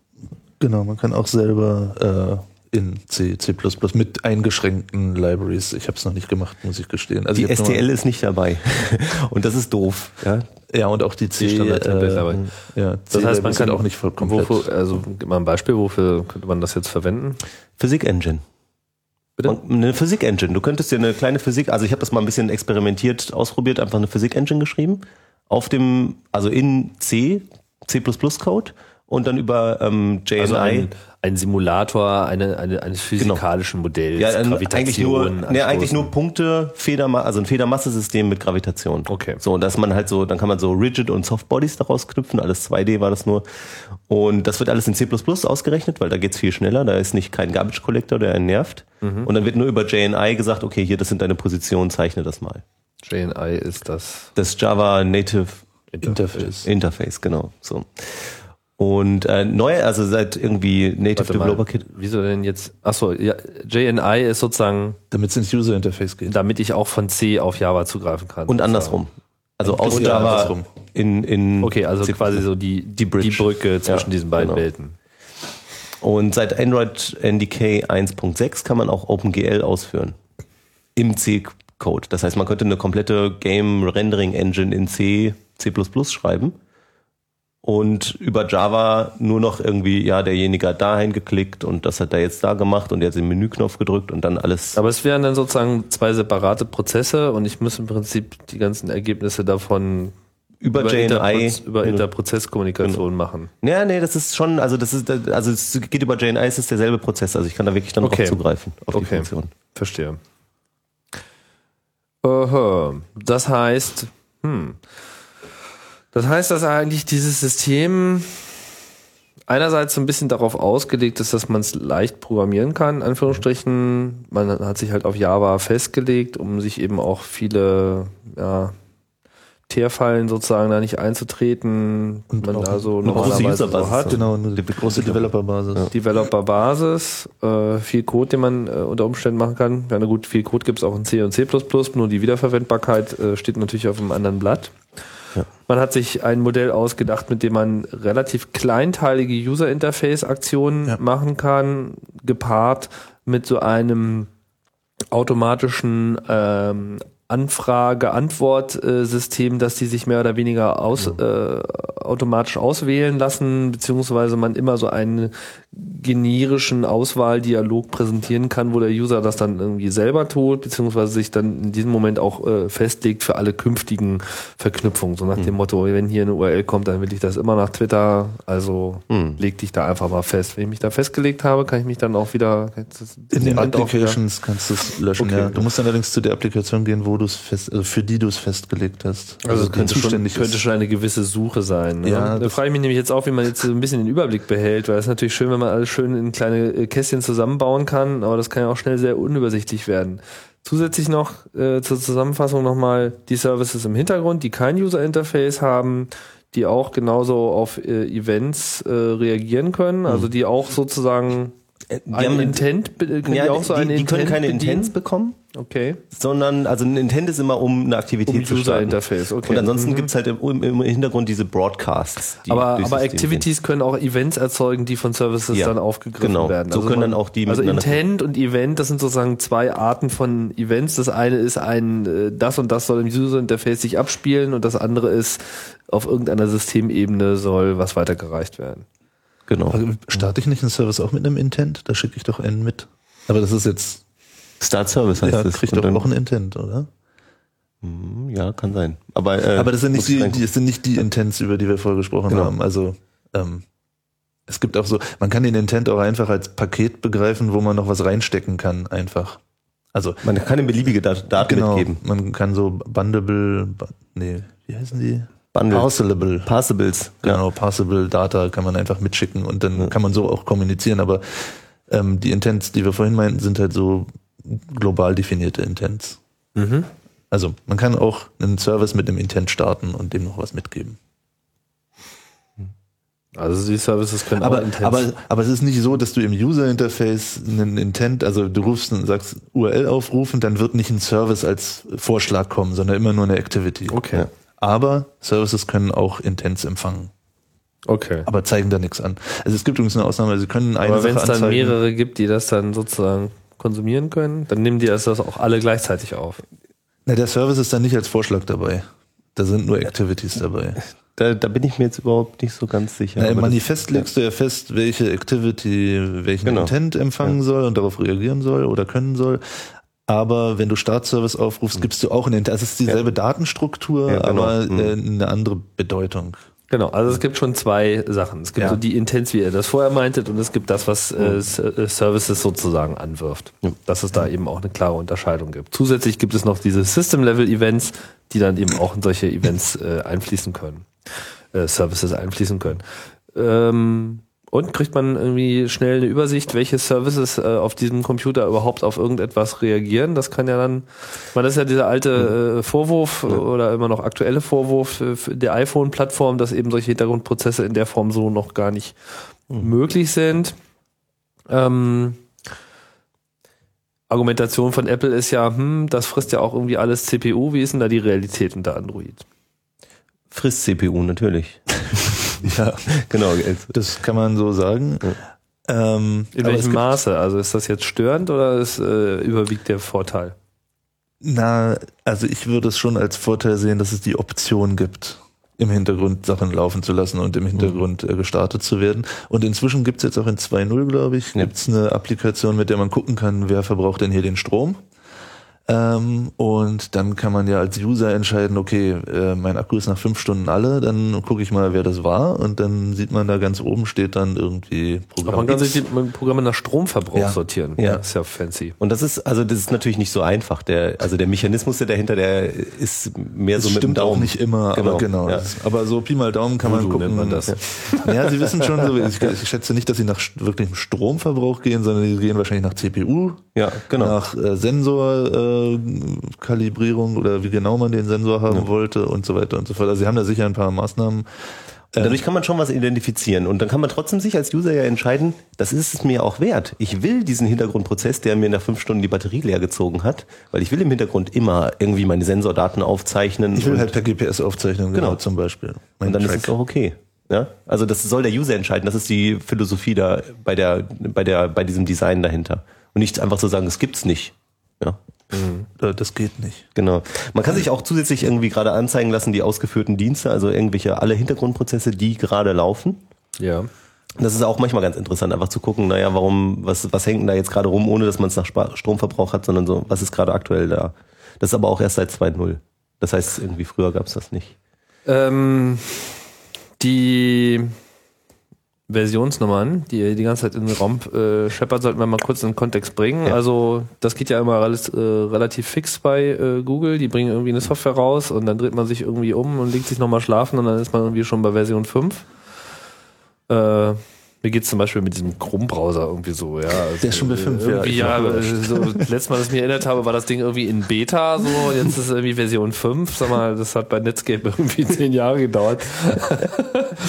ähm, gut, sagt ja wahrscheinlich auch wenig aus. Was sind denn so die wichtigen Versionsnummern, die man jetzt bei Android zur Kenntnis nehmen muss? Also aktuell jetzt März 2010, wo wir hier sprechen, man muss ja auch ab und zu mal das Datum sagen, weil CAE wird ja auch noch in 500 Jahren gehört, ähm, ist 2.1. 2.1. Ja. 2.1 ist sozusagen der heiße Scheiß. Läuft aber nur auf sehr wenigen Telefonen. Auf einem, oder? Genau.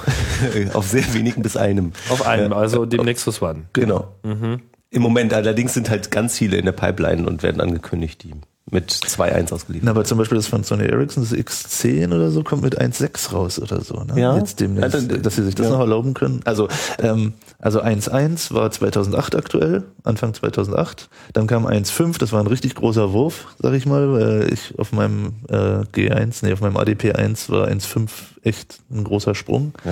Ähm, das war Mitte 2008? Nee, Also ein nee, großer war schon Sprung. 2009. Ein großer Sprung, Nee, was ja. so die ta ta tatsächliche technische Realität bedeutet, nicht nur was Genau. die Versionszahl Auch die, was Genau. die APIs vor allen Dingen Ja. angeht. Da gab es ganz viele neue APIs. Und 1.6, äh, kam dann ein bisschen später hinterher und das war nochmal, also für mich war das erstaunlich toll. Also als ich von 1.5 auf 1.6 gewechselt bin, irgendwie auf meinem auch Android Developer Phone. da kamen diese Widgets, ne? Auf dem Homescreen. Ja, das hat mich nicht so begeistert. Mich hat begeistert, dass es einfach schneller läuft. Ja, es ist irgendwie, irgendwie die Prozesse besser managt und so weiter. Es war irgendwie ein bisschen angenehmer einfach.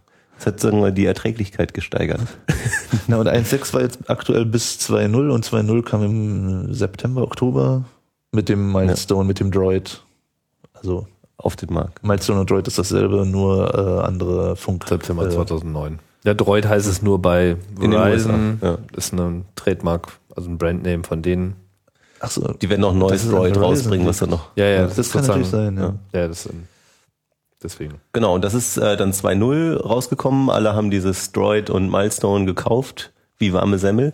Und dann kam ja erstaunlich kurz, irgendwie erst vor Weihnachten, das Gerücht auf, dass Google ihr ein eigenes Telefon jetzt irgendwie an alle Mitarbeiter verschenkt und das rausgibt. Und dann haben sie gleich announced, dass sie es am 5. Januar verkaufen wollen.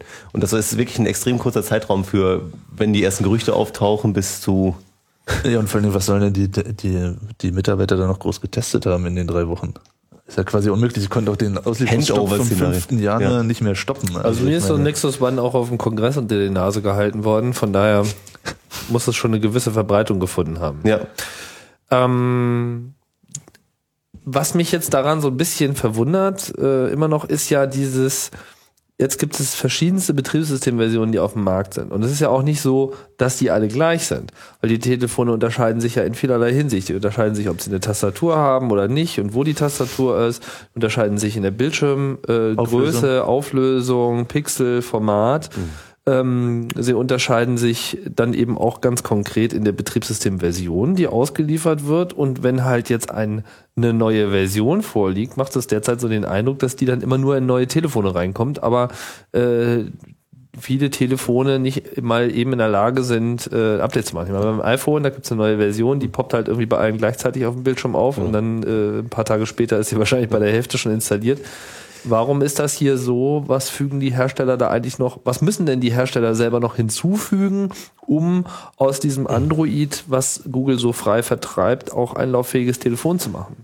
Also das erstmal diese ganze Problematik ist absolut zum Haare, Haare raufen, ja. Also dass man halt irgendwie Insbesondere mehrere auch für Entwickler. Für Entwickler, also wir haben jetzt eine Applikation, dieses Hocker, das irgendwie haben wir im, im Markt, das haben wir, das ist, supporten wir runter bis zu Android 1.5, ja. Und wir haben jetzt irgendwie 100.000 Downloads knapp und oh Mann, ja, das ist wirklich irgendwie, dann ändert sich auf einmal die Kontakt-API und wir können natürlich Kontakte speichern. Ja? Also müssen wir irgendwie zwei Varianten von Kontaktspeichersystemen irgendwie pflegen und irgendwie, wenn wir auf dem Telefon sind, dann müssen wir das machen und auf dem Telefon das. Aber über Reflection geht's ja immerhin. Man kriegt's raus, auf welchem Telefon man ist. Es ist ja, aber trotzdem, die API hat sich komplett geändert. Was heißt das über Reflection? Na, du kannst gucken, was für eine API habe ich denn jetzt hier gerade. Hat die die Funktion, die ich erwarte und hat die auch die Signatur, die ich erwarte und dann nehme ich die Funktion und wenn es das nicht hat, dann muss es das andere haben, weil dann ist es eine andere Version vom Betriebssystem. Also man, man kann es richtig Ja. umständlich rausfinden. Also, Aber man muss es aber zur Laufzeit rausfinden. Ja, ja.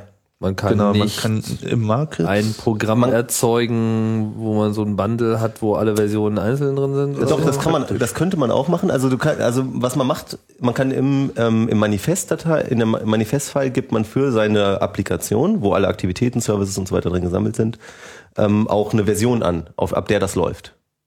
Und dann auch eine Max-Version und eine Recommended Version und so. Also es ist so, ein- so ein äh, Bereich von Versionen, den man supportet quasi. Und den kann man natürlich beliebig klein machen. Man könnte jetzt zwei verschiedene Varianten machen. Die eine ist nur für die eine und die andere ist für die andere. Aber dann bist du mit drei Icons im App Store und dann äh, verteilen sich auch deine Downloadzahlen natürlich auf. Also ich glaube, Ja, es ist nicht so ganz äh, schön. ja also es wäre schon schöner, nur eine App im Store zu haben. Ja, wobei das Market. Problem ist halt, also generell, wenn man halt mehrere Versionen pflegen muss oder so, dann du musst sie halt pflegen, ja. Du musst halt irgendwie aufpassen, dass irgendwie, wenn du jetzt deine Server-API änderst, ja, dass dann auch diese alte 1.5er Version mitgepflegt wird und so weiter. Also das ist halt irgendwie, Aber nochmal zurück äh, zu meiner Frage. Also was äh, kann man denn so das? Ich meine, das Android ist ja ist ja Open Source. Ja. So oder zumindest äh, wird das behauptet. Ist das äh, auch äh, de facto es ist Open Source. Äh, so man kommt an den Source Code ran. vollständig? Na, das Betriebssystem und die meisten Applikationen, aber nicht alle Applikationen, die du auf Natürlich dem Telefon nicht. findest. Ja, ne? also- also, Google Maps zum Beispiel ist, glaube ich, nicht Open Source. Ja. Naja, man sollte es nur dazu sagen. Ja, äh, aber das das schmälert ja nicht den. Gedanken, sondern aber es muss klar sein, dass nicht alles, was auf dem Telefon Okay, kommt, das heißt, Open Source wenn ich ist. auf den Google Code Server wahrscheinlich gehe, wo Android äh, liegt und mir das irgendwie runterhole äh, und dann habe ich irgendwie so eine ja, Plattform meiner eigenen Wahl, dann äh, müsste ich in der Lage sein, das so zu übersetzen und anzupassen, dass ich das auf dieser Hardware zum Laufen bekomme. Aber ich habe dann nur eine Auswahl von den üblichen Programmen, Ja. die man so hat. Also was weiß ich, Adressbuch oder so ist wahrscheinlich dabei. Aber eben jetzt keine spezifischen Äh, es Google-Anwendungen. Ja, und aber es gibt noch eine Ausnahme. Also bei dem äh, ADP 1 habe ich das ja gemacht. Bei dem Developer Phone 1, da habe ich mir meinen eigenen Kernel und mein eigenes Betriebssystem gebaut. Und da gibt's noch so drei, vier kleine Libraries von HTC, die man schon nur als Binary kriegt und dann äh, die halt hardware-spezifisch sind. Und, und da kommen natürlich dann Und die Carrier wird- ins Spiel und die Hardwarehersteller. Genau, ne? das wird bei dem Milestone sicher auch so sein, dass ich nicht, wenn ich einen Milestone Weißt du, habe, was die machen, diese HTC-Libraries? das waren für bestimmte äh, Hardware war das halt, die waren hardware-spezifisch. Ich glaube Also für Sensor irgendwelche und Treiber. Treiber halt. Treiber, ja. Okay. Und die musste man halt sich, die gab es bei HTC und HTC ist ja sowieso sehr weit vorne, was das angeht. Also da gab es immer den, äh, nicht immer, aber inzwischen gibt es da die neuesten Images, die es halt irgendwie gibt und ähm, man kann die da runterladen und dann auch flashen, wie man das möchte. Bei den an anderen Telefonen kommen wir da jetzt schon zu, mit Root werden und so weiter. Ja, ich wollt, Und Problemen und Carrier. Also meine eigentliche, äh, äh, weil ich habe ich habe jetzt gehört, dass ja bestimmte Android-Telefone, ich habe jetzt beileibe nicht alle in der Hand gehabt, äh, auch noch teilweise mit eigenen User-Interface-Spirenzen daherkommen. genau, also das Hero. da sozusagen auch noch was hinzufügen, was bei anderen so nicht der Fall ist. Das äh, machen, also so Hardwarehersteller machen das natürlich gerne. Ja, sie haben jetzt ein Open Source Betriebssystem, was alle möglichen Sachen kann, ja, wo man auch ein, den Android Market halt aufrufen kann und Applikationen installieren kann. Ähm, HTC hat es gemacht, direkt von also vorneweg irgendwie diese ähm, Sense-Oberfläche oben drauf gesetzt. Einfach die schöner zu bedienen ist, angenehmer ist. Ist sie auch. Ist sie auch. Mm, ja, das ist ein bisschen Geschmackssache, aber ich glaube schon, ja. Okay, bei welchen Telefonen ist das jetzt zum Beispiel der Fall? beim HTC Hero vor allen Dingen im Moment, was auf dem Markt ist. Und das hat aber noch eine Android 1.5 Version, also das allerälteste, was man irgendwie auf dem Telefon haben kann, weil die einfach nicht hinterherkommen, diese Sense UI und alle Anpassungen, die sie an dieser 1.5 gemacht haben, zu portieren auf diesen schnellen Google Haut Versionen raus Rhythmus. Haben die da überhaupt eine Chance? Ja. Die, die sind gut. Also HTC, die haben eine große Entwicklungsabteilung und die haben, glaube ich, irgendwie, also sie sind ein bisschen, also sie waren extrem äh, gut dabei, dieses 1.5 mit Sense auf den Markt zu schmeißen. Das Hero war usability-mäßig enorm viel besser als die anderen Geräte. Und äh, da konnten sie sich einen guten Markt, glaube ich, sichern, haben aber den Fehler gemacht, dass sie viel zu viel am nicht am Kernel selbst, aber an diesen Grundfunktionalitäten von Android auch rumgetrickst haben. Zum Beispiel haben die schon äh, Outlook-Synchronisierung eingebaut Ja. gehabt. Und dann kam eine neue Version raus und dann mussten sie halt ihr Sense UI portieren und dann war es zu anstrengend, halt alles reinzupacken, was sie irgendwie da an Modifizierungen gemacht haben. Und deswegen sind sie nicht schnell genug fertig geworden, bis die nächste Version wieder draußen war. Die hatte dann aber Outlook-Synchronisierung schon intern drin. Da und zwar anders. Und zwar anders war die API, als äh, d- die HTC-Leute sich das vorher ausgedacht haben. Die sind zwar auch in diesem Konsortium drin, die Open Handset Alliance. Das ist ja im Prinzip der gegründete Verein von Google, von allen Carriern und Herstellern und so weiter. Ja. Ähm, aber die sind einfach vorne weggegangen, die wollten halt schneller am Markt sein. Das kostet die natürlich jetzt Schmerzen, aber ich glaube, daraus haben die gelernt und wenn sie jetzt irgendwie 2.1 wollen sie auch mit einer Sense UI, da zirkulieren auch schon die ersten Videos und so. Dann gibt's also Sense UI mit Android 2.1 und ab da wird's, glaube ich, auch fluffier Sind gehen. das die einzigen, die jetzt sich äh, um ein eigenes User-Interface bemühen? Mm, Xperia äh, 10, also ist von Sony, hat auch ein eigenes User Interface. Und Motorola hat auch mit Blur ein eigenes Interface, wobei auf dem Droid ist das Blur nicht installiert. Also Sie haben ein eigenes Interface. und das Moto benutzen sie Blur. nicht. Motoblur, genau. Nutzen sie nicht fürs Droid, ne? Genau. Das Zum Glück. Aber für ein anderes Telefon, was Blur heißt oder wie. Ja, nee, das Backflip wird's haben oder hat's schon? Und es gibt noch ein paar andere, die das irgendwie. Okay, also Motorola ja hat verschiedene. Android-Telefone. Genau, ja. Ja, ja. Das ist äh, interessant, dass man schon so früh den äh, Überblick verliert, ne? oder? Genau. Und die haben halt irgendwie, äh, also Motorola vor allen Dingen ist, also HTC macht's ja eigentlich auch so. Ja, die haben irgendwie ihre Sense UI, damit vertreiben sie ihre HTC-Geräte. Und andererseits ist ja auch davon, das Nexus One ist ja auch von HTC gefertigt. Da ist aber ein Standard Plain Google Android drauf. Ja, da hat dann Google sozusagen das Sagen, was da drauf kommt. Genau. Oder sonst steht da nicht Google drauf. Ja. Auch bei dem, genau, ja, so, so ist es. genau, bei dem äh, G1 war auch äh, Google drauf. Ja, und es war trotzdem von HTC gefertigt. Aber der Unterschied war, glaube ich, bei dem das G1 war with Google Und das und Nexus- das andere, das Nexus ist sozusagen Google. Ja, wobei, da, und das impliziert ja with Google. Ähm, aber dieses, Was immer das heißt, ja, genau. Ja, das ist nämlich, also da gibt's ja so alle das möglichen Backflip Theorien. ist ja- Ja, das, Google. ist, das, Ja, genau. das ist wie das richtige Internet. Das gibt es irgendwie with Google und Ja. auch als reines Google-Internet. So.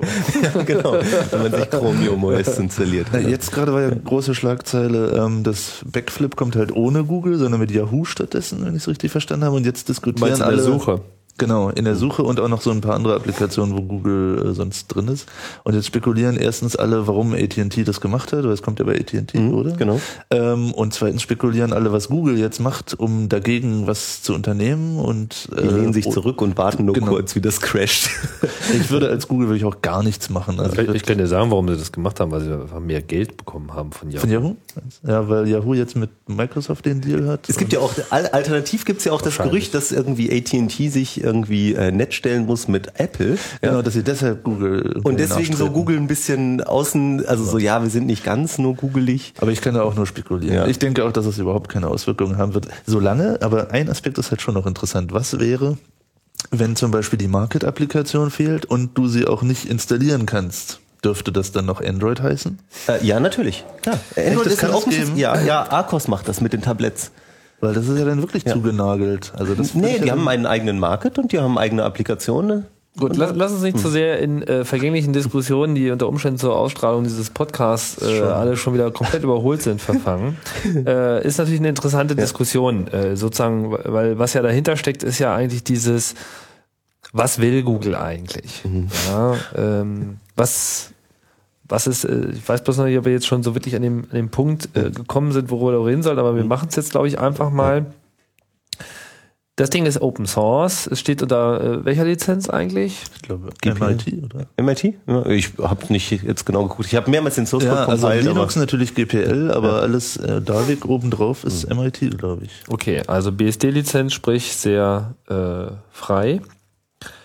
Es wird bis auf einige wenige Applikationen auch komplett äh, ausgeliefert. Das heißt, jeder kann das irgendwie nehmen. Google nimmt dafür sozusagen kein Geld. Ich weiß nicht, wie es aussieht, wenn Sie solche with Google-Geschichten haben, in welche Richtung da überhaupt Geld fließt. Aber ich habe eher so den Eindruck, generell ist es eigentlich Google, was zahlt. Das Ja. wird sicherlich für dieses, diesen Bau dieses Google-Telefons ja, irgendein Investment sicherlich auch getätigt haben. Ob es jetzt eigentlich eher HTC äh, ist, die davon Hm. profitieren oder Google, schwer zu sagen. Aber allein über diese Suche, das, was du gerade angesprochen hast, äh, ist es ja so, dass Google ohnehin nicht nur im mobilen Bereich, sondern auch im Webbrowser, auch Mozilla Foundation lebt ja äh, de facto von Google, äh, einfach eine ganze Menge Geld reinkippt, weil ja ihre Intention eigentlich ist, dass alle Internet machen sollen. Mhm. So.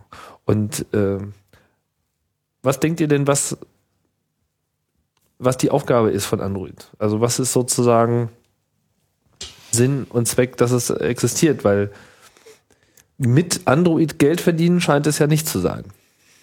Ja, oder noch nicht. Ich glaube, Google ist nicht so wirklich in der, ähm, also muss sich nicht darum sorgen, jetzt zu wissen, wie damit Geld verdient werden soll und können trotzdem richtig viel investieren und das einfach mal in die Zukunft laufen lassen.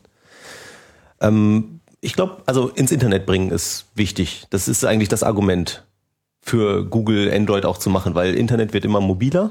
Es gibt extrem viele Dienste, also meistens ist man nicht vor einem PC, wenn man irgendwie was sucht und so weiter und deswegen kann man das eigentlich ganz gut machen. Finanzieren tut sich Google ja im Moment durch Werbung. Das klappt auf dem Mobile Phone ja irgendwie auch ganz gut. Ich Und gab jetzt auch gerade vor ein paar Tagen die Aussage von Google, dass sie so Des- Desktop-Computer spielen so in drei, drei Jahren, haben sie glaube ich sogar konkret Hm. gesagt, nicht so die Rolle. Also war jetzt kein Pressrelease, ich glaube, es war nur irgendeine Äußerung von Ja. irgendjemand, äh, habe es jetzt nur so am Rande mitbekommen, aber ihre Feststellung war, naja, so Japan, wo das ja mit diesen mobilen äh, Telefonen und der, deren Nutzung schon immer sehr viel ausgeprägter war, aus kulturellen Gründen, dass sich dort eben einfach abzeichnet, dass einfach der Großteil der Suchanfragen, Großteil der Internetrecherche im Prinzip auf mobilen Geräten stattfindet. Dass sie das eigentlich genauso sehen, dass der Desktop-Markt da verschwindet. Deswegen wollen sie sich da platzieren. Oder? Aber ich habe nicht so das Gefühl, dass ich jetzt viel Werbung sehe von Google auf meinem Telefon. Das ist eher, denke ich, so, dass sie als Marke präsent sein wollen auf dem Markt, so dass wenn ich halt mit meinem Telefon mit Google suche, dann suche ich auch hinterher ähm, auf meinem Desktop oder wenn ich die ganzen Applikationen wie Google Reader, Google hast du nicht gesehen, äh, benutze auf dem Mobiltelefon, dann benutze ich die halt auch auf dem Desktop und da kriege ich ja dann auch die Werbung präsentiert. Also ich meine, mit Werbung verdienen die im Moment ihr Geld. Ja, das wird auch vielleicht so bleiben. Aber also wenn du wenn du auf dem Telefon googelst, kriegst du ja trotzdem die Recommendations und die Werbeinfos und Das so ist mir weiter. gar nicht aufgefallen. Ähm, was aber, also die haben jetzt auch ähm, dieses ähm, AdSense gekauft. Oder so, also irgendwie diese Plattform, die mobile Werbung macht und so weiter, wo man halt seine kostenlosen Applikationen mitfinanzieren kann, indem man da Werbung einblendet. AdMob. AdMob, genau. Ja, ich sehe Werbung in den Applikationen, das stimmt. Genau, wobei- aber nicht, Ja. wenn ich Google benutze. Nee, Also wenn nee, ich nee, genau. Aber es Service interessiert ja auch gar keinen Platz nur mehr. zweitrangig, glaube ich, irgendwie, wie viel Werbung du irgendwo zu sehen kriegst, sondern also da verdienen sie ja im Moment genug Geld. Das ist ja jetzt nicht so, dass es noch extrem viel wachsen muss, sondern die brauchen halt Zukunftsmärkte. Und sie verdienen halt deswegen so viel Geld mit Werbung, weil sie genau wissen, wie du bist ja, und wer du bist. Und das heißt, sie brauchen eigentlich die Daten. Ja? Und was Positionsdaten. ich kaufen möchte, Genau. dass sie das wissen vorher. Aber jetzt gehen wir nochmal zurück zu der Position des Entwicklers. Ja. Ja. also wenn man sozusagen jetzt Android ist, äh, Googles Versuch, äh, alles zu vergoogeln, so im Sinne von ähm, es soll ihren Ansprüchen an Nähe zum Internet in, Ja. entsprechen, die ja so Microsoft äh, über lange Zeit nicht äh, hat bereitstellen äh, wollen oder können. Also so interpretiere ich das jetzt mal so aus Googles Sicht. Ich denke, ihr wisst, was ich meine. Und äh, jetzt ist das aber auch eine Entwicklerplattform. Ja. Wie fühlt man sich denn da äh, so? Ich meine, die, die, die iPhone-Entwickler, die klagen immer so, dass sie irgendwie so zum Büttel äh, von Apple werden, weil wir werden da irgendwie äh, aufgenommen und rausgeschmissen, wie es passt. Ja. Jetzt darf ich meinen Porn hier irgendwie äh, nicht mehr anbieten. so, ja, das äh, sind so die einen Klagen. Äh, Was gut, ein paar Klagen haben wir jetzt auch schon gehört, was so die Zersplitterung betrifft mit Versionen, nicht wahr? Vielleicht auch äh, die schwierige äh, Entwicklung, wohin es eigentlich hingeht. Wie fühlt ihr euch denn da sozusagen als Entwickler generell in so einem Universum, was irgendwie den Eindruck macht, dass es eigentlich nur dafür gedacht ist, äh, Google die Werbepräsenz im Internet für die nächsten zehn Jahre auf mobilen Geräten zu sichern? Ich find, Also, also ich habe von Google jetzt nicht so viel zu erwarten, was das angeht, aber es gibt halt sehr viel, es gibt halt Foren, in denen man irgendwie Support kriegt und äh, es ist auch so, dass durchaus mal Google-Mitarbeiter in diesen Foren auch mitschreiben und lesen. Ähm, aber eigentlich kriegt man von Google gar nicht so viel mit, wenn man entwickelt. Ja, also wobei, also ich finde die Grundhaltung sehr angenehm und deswegen hat sich auch Art und Com dazu entschloss- entschlossen, irgendwie hauptsächlich Android zu machen, wenn wir irgendwie was für Showrooms und so weiter entwickeln müssen, weil wir nicht so ähm, zugeblockt, zubetoniert, äh, eingesperrt arbeiten Genau, müssen. une, uneingeschränkt. Ja. Halt. Ein Gestalter bei uns hat mal gesagt, irgendwie, wenn man fürs iPhone programmiert, ähm, dann fühlt man sich wie in so einer Gummizelle mit zehn schönen Frauen. Ja? Das geht eine Zeit lang gut, ja? ist auch ganz nett. Und wie ist dann Android im Vergleich? Ja, das Da sitzt man auf der Wiese, äh, äh, aber mit Nerds. Genau. Und ja. kann den Horizont sehen. Ist vielleicht Woodstock. Ja? Keiner weiß, was es wird, aber gerade ist es cool. Okay. Also, also ich meine, Google hat jetzt diesen Android Developer Lab Tag gemacht und was haben sie uns erzählt? Eigentlich nix. Nee, die haben uns Handys geschenkt. Genau, Ja. sie haben uns nur ein Telefon geschenkt. Also ist nur, ich will das jetzt nicht kleinreden, aber sie haben uns ein Telefon geschenkt. Ja. Was war Also- das? Was war das für ein Tag? Also es war so, ein, eine Einladung von Google. Ich dachte, als ich mich dafür angemeldet habe, dass sie da was über Android 2.1 erzählen, über die neuen APIs und über die Bluetooth-API ging das Gerücht zum Beispiel rum, dass wir darüber was erzählt kriegen. Und dann gab's halt so ein allgemeines Blabla, was ich schon in der Firma vorher gehört hatte, schon zwei Jahre vorher. Genau. Nämlich, Ja. so viele Telefone gibt's und das ist der Markt und Ja. alles wird ganz toll. Und hier sind die Telefone. Ne? Also es war war eigentlich ein so- vier so Stunden Mark- Ereignis, um Telefone an Entwickler abzugeben. das war eine Marketingveranstaltung. genau. Okay. Ja. Also de, an der Stelle fühlt man sich natürlich als Entwickler äh, wertgeschätzt. Ja? Also dort gibt Ja. dir jemand ein Telefon und sagt hier, du bist cool, code mal coole Apps. Und ähm, das finde ich auch. Also tatsächlich ist es sehr angenehm, dieses so offene System zu haben, also wo ich auch in den Source Code reingucken kann. Ja? Also richtig bis tief runter und zu verstehen, warum das denn eigentlich so ist und was da so ist. Da ist nicht alles shiny und nicht alles schön, aber ich darf halt reingucken und ich werde halt dazu aufgerufen, innovativ tätig zu werden, Sachen zu machen, die vorher nicht gingen. Das System so offen darzulegen, wie es nur irgendwie geht. Genau, das Nexus One ist ja auch wieder ein Developer-Phone. Das heißt, da kann man äh, irgend so einen Switch im ADB irgendwie, ADB OEM einschalten und dann hast du auch äh, vollen Zugriff auf, auf die Hardware. Also das eigentliche Problem, weshalb man die Dinger ja routen will, ist, dass man den Bootloader, äh, dass man dem Bootloader auch unsignierte Images geben kann, weil sie die Geräte, die im Handel sind, da kannst du immer nur ein signiertes Image mit flashen. Also irgendwas, was von dem Carrier halt akzep- akzeptiert wurde. Genau. Die müssen das ja durchtesten, ob das Und System gut Entwicklertelefone zeichnen sich halt dadurch aus, dass du dein eigenes Image machen kannst. Und da gibt's ja auch eine, eine riesen äh, Community, die irgendwie gemoddete Images macht. Also das ist echt ein ganz... Das nochmal ganz langsam. Also ein, ein, ein Android-Telefon, was ich im Laden kaufe, ja, da kann ich nicht flashen, was ich will. da kann ich keine beliebige Firmware draufpacken. Also so ähnlich wie das auch beim iPhone eigentlich Ja. ist. Das heißt, es ist durch digitale Signierung gesichert. Genau, der Bootloader akzeptiert nur Images, die signiert sind. Okay. Standardmäßig. Die mit etwas signiert sind, was der Bootloader akzeptiert. So, Wo man heißt, halt nicht root werden darf. Das heißt, man, Beispiel. man kann sich nicht einfach Android runterladen, selber irgendwie compilen für die Plattform und dann darauf installieren, weil man kriegt es nicht signiert. Genau, es sei denn, man hat ein Entwicklerphone wie das ADP1 oder das Nexus One. Mit den beiden Telefonen geht's. Wobei, wenn Nexus One verliert man Das interessanterweise Nexus die One garantiert. generell oder das Ja. Nexus One, wenn man jetzt bei dieser Veranstaltung war? Nee, nee, Ich alle Nexus generell. Ones, die kann man einfach bestellen. Also das war auch das, was ich, ich war letztes Jahr auf der Google I.O. und da war dann auch die Frage so, ja, was halten Sie denn davon? Also haben Sie, hat irgendjemand den Also so Google I.O. ist die Developer-Konferenz Genau. von Google. so einen Google-Speaker gefragt, warum, äh, was sie denn davon halten, dass irgendwie das Handys geroutet werden, also illegalerweise und so weiter. Und dann meinte der Typ nur vorne, sorry, wir würden uns wünschen, ihr habt alle Root-Zugriff, weil ihr seid die Leute, die dieses Handy gekauft haben. Ja, das sind die Carrier und wir wollen es eigentlich nicht. Und dann haben sie halt dieses G1, also dem, also hatten, hatten sie da ja schon auf dem Markt, wo was man routen kann, jetzt auch bei dem Nexus One, ist es halt auch so, die sind einfach benutzbar. Also with Google heißt sozusagen auch, äh, du darfst installieren, was du willst. Ja, Nee, das Droid ist auch with Google. Ach so, Oder so okay. halb, ja. Ja, oder das, das G1, was es von der Telekom gab, da hatte halt die Telekom den Finger drauf. Also with Google heißt nicht, dass man rot werden Okay, kann. ja. Developer Phone heißt, dass man rot Genau. werden kann. Okay. Ich, ich verwechsel manchmal G1 und Android Developer Phone One, weil das ist baugleich ist. Genau, die ja? haben eine andere Gehäuseschale, aber Ja, ansonsten eine andere Farbe auch. Und ähm, heißt es, dass sich jetzt um dieses Nexus One auch schon so eine eigene äh, Ja. Firmware-Community da äh, entwickelt? Dass man da Das- sozusagen angepasste Versionen dann. Das weiß ich nicht, aber für mein ADP1 gibt's auch schon Android 2.1. habe Ja, ich mir äh, letztens installiert, weil ich es ja quasi jetzt übrig Genau. habe. Und äh, das ist, ich kann schon verstehen, dass es das nicht regulär geben wird, weil es einfach schweinelangsam ist und außerdem auch eine Swap-Partition anscheinend braucht äh, auf der SD-Karte, weil es auch zu wenig RAM hat. was ist langsam? Äh, es ruckelt die ganze Zeit quasi. Das hat das 2.1 Genau, auf dem alten mir- Telefon. Genau, genau. Das heißt, die neue Version ist langsamer als die alte Version, Nee, das heißt, die frisst mehr, braucht mehr Hardware. die das G1 nicht äh, Hat. zur Verfügung steht. Genau. Also deshalb wird es wahrscheinlich 2.1 nie geben fürs G1. Aber es, es gibt ja diese äh, Entwickler, also so, so eine Community, die so Mods bauen und so weiter. Und die, ähm, da gibt's ja diesen Cyanogen oder so heißt der, der hat lange für das HTC Magic irgendwelche Mods gebaut, irgendwie Wi- Wi-Fi-Tethering eingebaut und Wie solche heißt der Sachen. Freund? Cyanogen? Ja, also Ja? Ich, Okay. aber jedenfalls, CY. ja, genau. Also den findet man relativ schnell, wenn man nach Mods sucht und irgendwie HTC, Magic, der hat sich jetzt so einen Android äh, äh, Nexus One gekauft und macht nur noch dafür.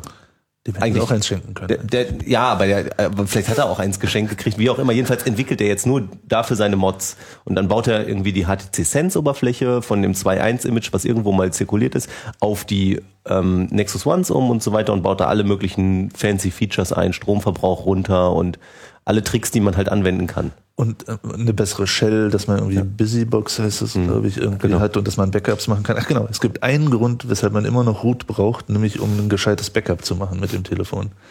Man kann sonst nicht äh, alles backuppen, weil man halt nicht rankommt. Die normalen Prozesse haben ja keinen Zugriff auf anderer Prozesse Daten und es gibt auch ähm, keine Software, um alles zu synchronisieren.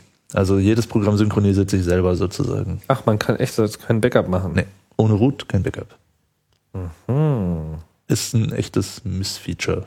Ja. Das ist ja auch so eine Eigenschaft dieser Telefone. Ich meine, was, was ich wirklich auch als äh, Vorteil sehe, ist, man kann ja dieses Telefon kaufen und dann für sich genommen standalone komplett in Betrieb nehmen, ohne dass man irgendeinen Host-Computer braucht. Nicht wahr? Das iPhone-Modell, äh, dass das Ganze quasi äh, mit der Software iTunes daherkommt, die sich dann eben aber auch wiederum um so Sachen wie Backup dann auch äh, Ja. mal Ja, ganz nebenbei genau. automatisch kümmert. Äh, Das ist ja hier so nicht äh, der Fall. Äh, Und es gibt dann halt noch dieses Angebot, dann seine Kontaktdaten eben auch gleich von Google Services zu übernehmen. Kann man da auch andere benutzen eigentlich? Also wie ist das so serienmäßig eigentlich gebaut? Wo sind die, wo speichert man seine Daten mit Android? Also früher musste man, um das Handy zu aktivieren, sein Google-Passwort angeben und seinen Google-Usernamen. Das kann man mittlerweile skippen. Also man kann sagen, nee, Will ich nicht. Google will ich nicht. Okay. Ist aber sehr angenehm, wenn man das nämlich einmal gemacht hat, dann hat man ja alle seine Kontaktdaten synchronisiert und so irgendwie bequem. E-Mail und so weiter. Es ist so, es ist, also die, die umgarden dich quasi und umarmen dich wie so eine fette Datenkrake, ja, wie es halt eben ist. Ähm, aber eine mit Flausch, ja, weil es wirklich irgendwie alles sehr viel einfacher macht. Aber man kann das auch skippen und kann dann sagen, na, ich habe hier irgendwie einen anderen, also ich speichere meine Kontakte einfach so Ich habe mein eigenes Google. Na, ich Nee, hab, keine Synchronisierung. Ich, ich habe das zum Beispiel so gemacht, genau, die Kontakte synchronisiere ich nicht, sondern ich habe auf meinem Mac habe ich äh, das Addressbook als V-Card exportiert und das habe ich auf die SIM, auf die SM, auf die SD-Karte kopiert im Telefon und dann habe ich es komplett importiert. Aber gibt es denn kein Synchronisationsprotokoll, was eine Serverseite auch äh, implementieren kann? Oder ist das wirklich Exchange. nur Google-spezifisch? Kannst halt Google, äh, Outlook Exchange machen seit 2.0. Also both kinds of music. Ja. Aber, aber man kann natürlich auch, auch seinen eigenen Kram da schreiben. Ja, Ja, also man genau. könnte seinen eigenen Synchronisierungssoftware schreiben, die mit seinem eigenen Zeug funktioniert, weil das System ist wirklich so offen, dass man wie auch den Webbrowser oder alles Mögliche halt austauschen kann, auch das Adressbuch. Man muss das Adressbuch nicht mehr austauschen, sondern man kann den Adressbuch-Provider kann man ja sogar weiter verwenden. Ja. Man müsste nur noch die Synchronisierungsschnittstelle. Und deshalb wundert es mich auch, dass es das noch nicht gibt. Weil eigentlich äh, muss man wenig tun. Man muss wirklich nur die Synchronisierung implementieren und dann kann man auf den äh, Provider der Daten zugreifen im Telefon und die da rausnehmen und reinschreiben. Also Das ist eine Scheißarbeit. Also wir machen ja mit Hocker, werfen wir auch Kontaktdaten hin und her und bis die in diesem blöden Contact Provider gelandet sind, ei, ei, ei, das nervt richtig. Also na gut. Das will man So sich genau eigentlich bezahlen lassen. Ja? Also, so, wenn man sowas programmiert. Also, Macht ihr aber nicht, ne? Die Anwendung ist frei. nee, die, die ist kostenlos, genau. Ja. Ähm, ach, jetzt hatte ich schon die nächste Frage parat, jetzt ist mir schon wieder entgangen. Ähm, ah ja, genau. Sehe ich das richtig, wo du gerade Outlook gesagt hast? Also Exchange-Protokoll ist sozusagen mit drin, womit man Kontakte machen kann, E-Mail und diesen ganzen Klimbim. Aber äh, es gibt meines Wissens noch kein Android-Phone, was auch so diese geforderte Vollverschlüsselung äh, mit anbietet, oder? Es gibt eine, bei Exchange eine geforderte Vollverschlüsselung? Nee, soweit ich weiß, gibt es das nicht bei Android. Ja, also nicht generell bei Exchange, sondern es ist so, dass du deinen Exchange-Server äh, so ähm, einstellen kannst, dass die gefordert ist. Und das wird im Big Business in der Regel auch so getan, so dass du nämlich jederzeit äh, über die Ferne sagen kannst, oh, Telefon geklaut, lösch alles. Ja. So, und lösch alles im Sinne von, dass einfach der Key, der Krypto-Key weggeschmissen wird und dann ist weg. Ne? Also das iPhone hat das halt im 3GS. Ja. Das 3G hat es in dem Sinne auch nicht und das qualifiziert eben an der Stelle auch nicht. Okay. Beim Nexus war das auch nicht der Fall. Ich weiß bloß nicht, ob es irgendein anderes Telefon gibt, äh, was das macht. Das wisst ihr aber jetzt auch nicht. Nö. Ich könnte mir vorstellen, dass also HTC ist halt schon mal in die Richtung weitergegangen. Das heißt, das nächste HTC-Gerät mit Sense UI oder so, dass es sowas haben könnte, weil die das halt dann irgendwie anders positionieren können nochmal. Die machen sowas. Also die haben eine echt große Entwicklungsabteilung da, die viel Android-Programmierung machen und die gehen dann auch über die Grenzen hinaus. Aber wohin wird das führen? Ich meine, es gibt ja nun, ähm, wer, wer bestimmt sozusagen den Weg? Also liegt das mehr bei den Telefonprovidern oder äh, ist das nur ein äh, vorübergehendes Phänomen, solange es noch welche gibt? Oder äh, wie seht ihr das? Oder ist es dann Google oder ist es diese Handset Alliance? Macht da noch irgendjemand anderes was, was Interessantes? Also mein Eindruck ist, dass Google das schon äh, zu großen Teilen steuert und zwar nicht, wie man das normalerweise steuern würde, also durch Hierarchie und Aufdrücken oder so, sondern die sind in der Open Handset Alliance. Wahrscheinlich planen die da auch irgendwelche Features. Aber die haben auch schon einen Wissensvorsprung. Die, Genau. Die haben Ja. das Repository und Ja. die synken auch nicht immer die aktuellen, also für Ja. mich war es immer schwierig, die Version, die ich auf meinem Telefon habe, auch genau die Ja. Version runterladen zu können, wenn sie noch genau. neu war. Und das ist halt den Vorteil, den sie halt ausspielen. Also die machen so ein indirektes Machtspiel. Sie kloppen einfach eine neue Version raus, die ein bisschen anders ist oder irgendwie also neue coole Features hat. Ja? Und damit sind alle Carrier und alle Hersteller und so weiter wieder angewiesen darauf, das halt wieder da reinzukriegen. Und ich glaube, weil Google so schnell voranschreitet und so weiter, können, selbst wenn jemand einen kompletten Fork machen würde dafür, davon, von diesem ganzen Betriebssystem, würden die spätestens nach einem Jahr nicht es schaffen, also würden sie, also wie man das jetzt bei HTC halt sieht, ja, die haben irgendwie, sind immer noch auf 1.5. Diese Geräte sind halt irgendwie so ein bisschen so, uh, schade eigentlich. Gut, ja. aber so normale User weiß ich gar nicht, ob die das überhaupt interessiert, ob es jetzt 1.5 ist oder 1.6 oder Nee. 2.0. Ich meine, es, gut, es klingt natürlich, 2.0 klingt natürlich viel höher als 1.5. Muss man schon Ja, aber es hat halt andere, es hat auch andere Features. Also wenn ich jetzt jemandem Ja. einen äh, Nexus One in die Hand drücke, also auch iPhone-Usern und so weiter, die sind schon, die sagen, boah, cool, der Screen ist ja richtig groß, das ist ja ziemlich fluffy, das fühlt sich echt gut an und so weiter. Und das war bei den anderen Handys vorher halt nicht. Das ist einfach nur eine Usability-Frage. Ja, okay. Ja. Dieser Marketplace, den habt ihr ja auch schon äh, hier und da benannt. Ähm, also quasi das Äquivalent oder entsprechende äh, Gegenstück zu dem äh, App Store, der ja beim iPhone sehr erfolgreich ist. Ähm, wie läuft das? Ähm, wie kann man daran teilnehmen? Was muss man dafür machen? Nehmt ihr daran teil? Ich habe noch nichts reingestellt, ich erzähle mal kurz meine Sicht. ähm, ich habe damals mir nur einen Account gemacht, um an das Telefon ranzukommen. Ähm, da zahlt man einmal 25 Dollar und dann äh, war's das. Und dann kriegt man noch irgendwie einen Key, aber das Kann ich dann besser. Ja, genau. Also es ist halt so, dass wir ähm, wir haben eben nur eine Applikation mittler im Moment drin, kann aber mehr werden in Zukunft. Ähm, es ist so, man meldet sich halt mit einem Account an, muss 25 Dollar zahlen und dann hat man das Recht, Applikation einzustellen. Um eine Applikation einzustellen, muss man die aber signieren.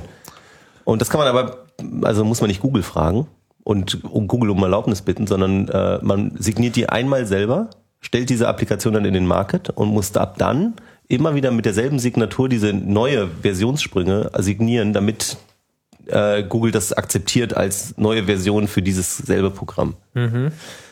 Und dann wird einfach im Market ein Upgrade getriggert im Prinzip. Und das heißt, man, und das Schöne an diesem Market ist halt irgendwie, man sagt Upload, File, also das APK, lädt man hoch und zehn Sekunden später ist es auf allen Telefonen verfügbar. Überall.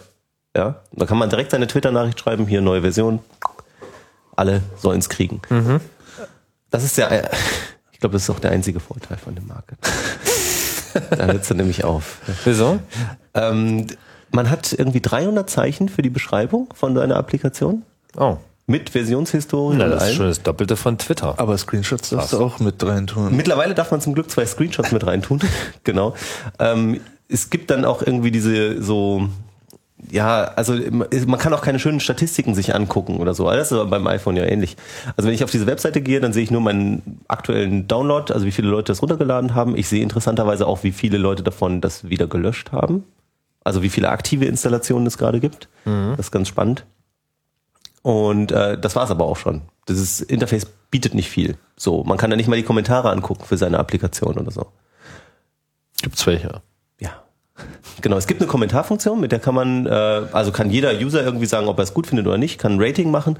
Und das ist, glaube ich, auch äh, irgendwie die Grundidee bei diesem ganzen Android-Market, irgendwie, dass Applikationen sofort reingestellt werden können. Da gibt's keinen äh, sicheren Prozess irgendwie, der guckt, ob eine Applikation sinnvoll ist oder nicht.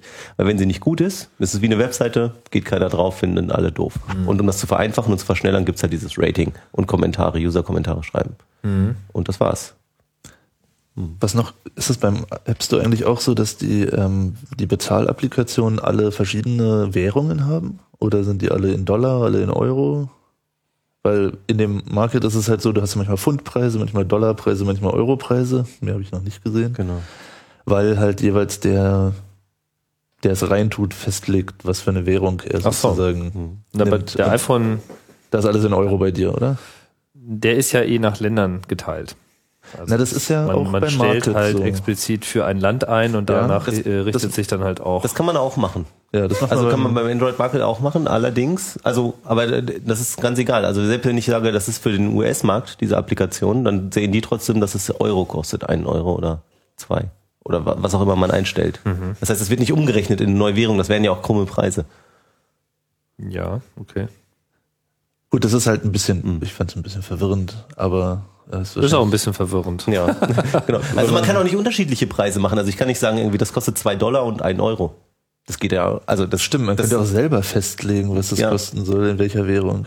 Ja, ist nicht vorgesehen. Aber viel schlimmer finde ich ja, dass man nicht richtig suchen kann. Ich meine, der Android Market ist eine Applikation von Google, ja, und bei Google erwarte ich, dass ich da gescheit nach Applikationen suchen kann. Aber wenn ich nicht genau den richtigen Namen eingebe, dann finde ich es in der Regel nicht. Ja. Also das ist maximal noch ein Substring-Match, aber ja, aber, genau, aber, aber auch schon fast. wirklich, das ist wirklich, äh, Und ist schon immer so gewesen. ja. Das ist total unglaublich. Und das heißt, man muss in diesen 300 Zeichen textueller Beschreibung von seiner Applikation und Versionshistorie und was auch immer man da unterbringen möchte, auch noch eine Tag Cloud, also Text mit angeben irgendwie, Ja, damit man die halt gefunden irgendwie wird. damit man gefunden wird überhaupt. Also wenn ich da irgendwie Hocker irgendwie Throw Data reinschreibe irgendwie, dann muss ich auch noch ähm, Transfer irgendwie Information, Contacts, Images und so, das muss ich alles mit in diesem kleinen Beschreibungstext mit eingeben, damit sieht ja überhaupt manchmal so komisch aus. Genau, weil sonst findet es halt keiner. Ja? Krass. Und ich kann auch nicht sagen, gib mir mal ähnliche Applikationen oder Leute, die diese Applikation installiert haben, mh, finden Es auch die gut vor, oder so. vor allen Dingen auch kein offizielles Web-Interface für den Market. Ja. Es gibt halt Circuit, da kann man immer sich ein RSS-Feed, also CYRKIT, da kann man sich immer ein, ein Feed von aktuellen Applikationen geben lassen und auch drin suchen. Ich glaube, da kann man sogar ein bisschen besser drin suchen. Mhm. Und da kann man auch die Bewertungen einsehen. Aber von, von Google gibt es keine Market-Webseite. Hätte ich eigentlich erwartet, ehrlich Hm. gesagt. Aber gut, Ist man denn festgelegt auf diesen Android Market?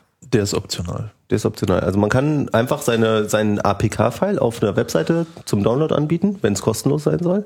APK? APK ist das äh, Bundle-Format, mit dem Applikationen Also indem man Programme ausliefert. Genau. Ja. Das ist Wo ein dann die- ZIP-Format, oder? ja Da gibt es noch einen kleinen interessanten Moment, das habe ich jetzt nicht verstanden. Also man kann einfach Deine das APK APK-File nehmen und einfach installieren. Man muss man- nicht über den Store Genau, gehen. wenn man das, also man kann es runterladen auf die SD-Karte und wenn man einen Dateibrowser installiert hat, die können das halt, also es gibt relativ viele File-Manager für Android und wenn man dann irgendwie auf seine SD-Karte geht und dann auf dieses APK-File klickt, dann kommt einfach direkt, möchtest, möchten Sie es installieren? Ja, und dann ist es drauf. Oder Oder man dann wird es auf den internen Speicher. Äh, Dann wird Genau. es natürlich intern gespeichert, genau. Ja. Also auf der SD-Karte liegt dann nur das APK-File, damit man halt drankommt. Man kann es Ja. auch über die Man kann es auch ADB direkt runterladen. Ja. Also kannst auch im Browser direkt einen Link auf ein APK-File haben und dann wird es auch gleich installiert. Also man kommt da schon bequem auch ohne Marke. Und es gibt auch Konkurrenzmärkte, Slide MI und noch zwei, drei andere. die kann man einfach angeben, dass man die jetzt verwenden möchte. Die muss man, da muss man eine, Insta äh, eine Applikation installieren und äh, die ist dann der Market. Weil der Market auf dem Telefon ist ja auch nur eine Applikation. Ja. So wie der App Store auf dem iPhone auch nur eine Applikation ist. So, wenn man da jetzt so beliebig installieren kann, was tut Android so äh, im Bereich äh, Sicherheit in Anführungsstrichen? Also inwiefern gibt es da Einschränkungen um sich vor böser Malware zu äh, schützen? Also jede normale Applikation läuft unter einem eigenen Usernamen, Mhm. also unter einem eigenen User und kann somit auch nur auf die eigenen Daten zugreifen und wenn freigegeben auf die SD-Karte. Also es gibt ein Permission-System. Gibt es denn ein geteiltes Dateisystem oder hat jedes Programm sein eigenes? Jedes Jedes Programm hat, hat sein eigenes internes sozusagen, aber die SD-Karte ist, wenn man die Permission gegeben hat, für alle gemeinsam. also es gibt ein, das ist interessant, das ist im Gegensatz zum iPhone auch ein Herausstellungsmerkmal, finde ich, äh, ein, eben dieses Rechte-Management. Also in seinem Manifestdatei, die in jedem APK mit dr- drin sein muss, muss man reinschreiben, welche, auf welche Funktionen das Programm zugreifen möchte. Also irgendwelche Aktivitäten, die da drin sind. SMS verschicken, Internet machen, auf die SD-Karte zugreifen. Man kann auch sonst auf diese Dinger zugreifen wollen. Das heißt, den API, die API gibt's trotzdem. Man kriegt aber dann eine ähm, Permission Denied Exception. Das heißt, es fliegt einem voll um die Ohren, wenn man diese Permission nicht hat. Und diese Permission wird einem angezeigt, bevor man das Programm installieren möchte. Dem User. Dem User, genau. Der User kann entscheiden, aha, das Ding will auf meine SD-Karte zugreifen und will ins Internet. Finde ich nicht gut, installiere ich nicht. So wie bei Windows dann, ja. Es gibt nur All All or Nothing. Genau. Du, entweder du willst das Programm oder willst es nicht. Das ist ein bisschen auch Aber es ist immer noch besser, als es früher bei J2ME war, wo du für jedes CD in ein Filesystem irgendwie den User fragen musstest, ob du jetzt auf dieses Verzeichnis zugreifen darfst und das nur verhindern konntest, wenn du signiert warst mit einer Signatur von einer Certifying Authority, die 300 Dollar im Jahr gekostet hat. Und dann reicht auch nicht eine, sondern du brauchst für jeden Hersteller unter Umständen ein eigenes Root-Zertifikat, für jeden Carrier ein eigenes Root-Zertifikat und dann am besten noch für jedes Gerät ein eigenes Root-Zertifikat. Aber wenn man jetzt mal Also- so ein bisschen böser über Malware nachdenkt, so und ich das so Es gab ja schon eine. mit diesen, es gab schon eine. Ja, eine Bankenapplikation für Android, die äh, deine Bankdaten woanders hingeschickt hat oder ich weiß nicht genau, was sie gemacht hat, aber so eine Bankapplikation hat ja durchaus Zugriff auf sensitive Daten.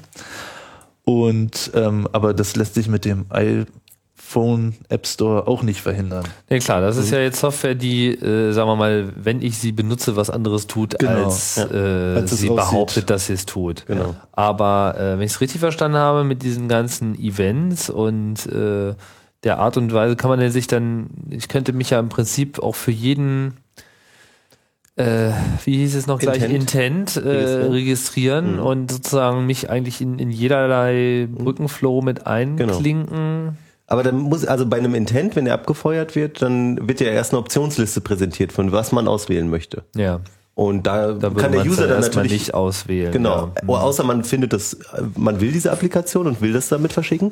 Und wenn sie dann nicht tut, was sie verspricht, dann kann man sie ja wieder deinstallieren oder ein schlechtes Kommentar schreiben oder das Rating runterdrehen. Was zum Beispiel auch noch äh, vorstellbar wäre als Malware, wäre etwas, was SMS an Kurzwahlen verschickt, die dann kostenpflichtige Abos auslösen. Ja, das ist eigentlich so der Klassiker, ne? Und Aber da ist mir jetzt nichts bekannt, dass es das schon gibt. Ich meine, die Entwickler sind ja jedenfalls über die Sachen, die über den Market kommen, auch rückverfolgbar. Also ich glaube, da, also ich zum Beispiel musste, glaube ich, eine Kreditkarte angeben. Genau. Ja. Ähm, und wenn ich jetzt da eine Malware reinstelle, die halt SMS-Abos auslöst, dann könnte Google schon auf mich zukommen und sagen, hier, was soll denn das? ja. Ja. Also, Also- Google behält sich auch tatsächlich das Recht vor, so ähnlich wie Apple auch, eine ähm, Remote-Löschaktion von der Applikation durchzuführen. Im Zweifelsfall. Das machen die halt sehr selten. Also ich habe es noch nie, also das, das machen die nicht wirklich, außer es ist halt wirklich sowas wie so eine Banksoftware, die offensichtlich Nee, selbst da haben sie es, glaube ich, nicht gemacht. Also ich wüsste nicht, dass sie die zurückgezogen hätten. Oder ich, ich wüsste auch nicht, ob das, dass sie es wirklich können. Also es gibt das, die Behauptung, dass sie Ja. es können und ich kann es mir auch vorstellen, dass sie es können, aber ich bin mir nicht sicher, ob sie es wirklich können. Vielleicht bei den With Google Phones.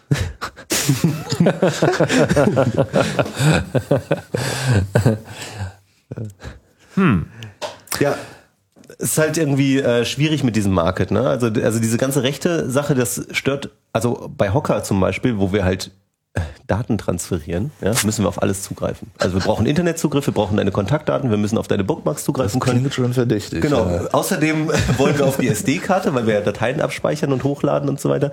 Äh, weil wir uns so krass ins, ins System integrieren wollen, wollen wir quasi, wir haben glaube ich 18 Permissions, die wir brauchen. Ja?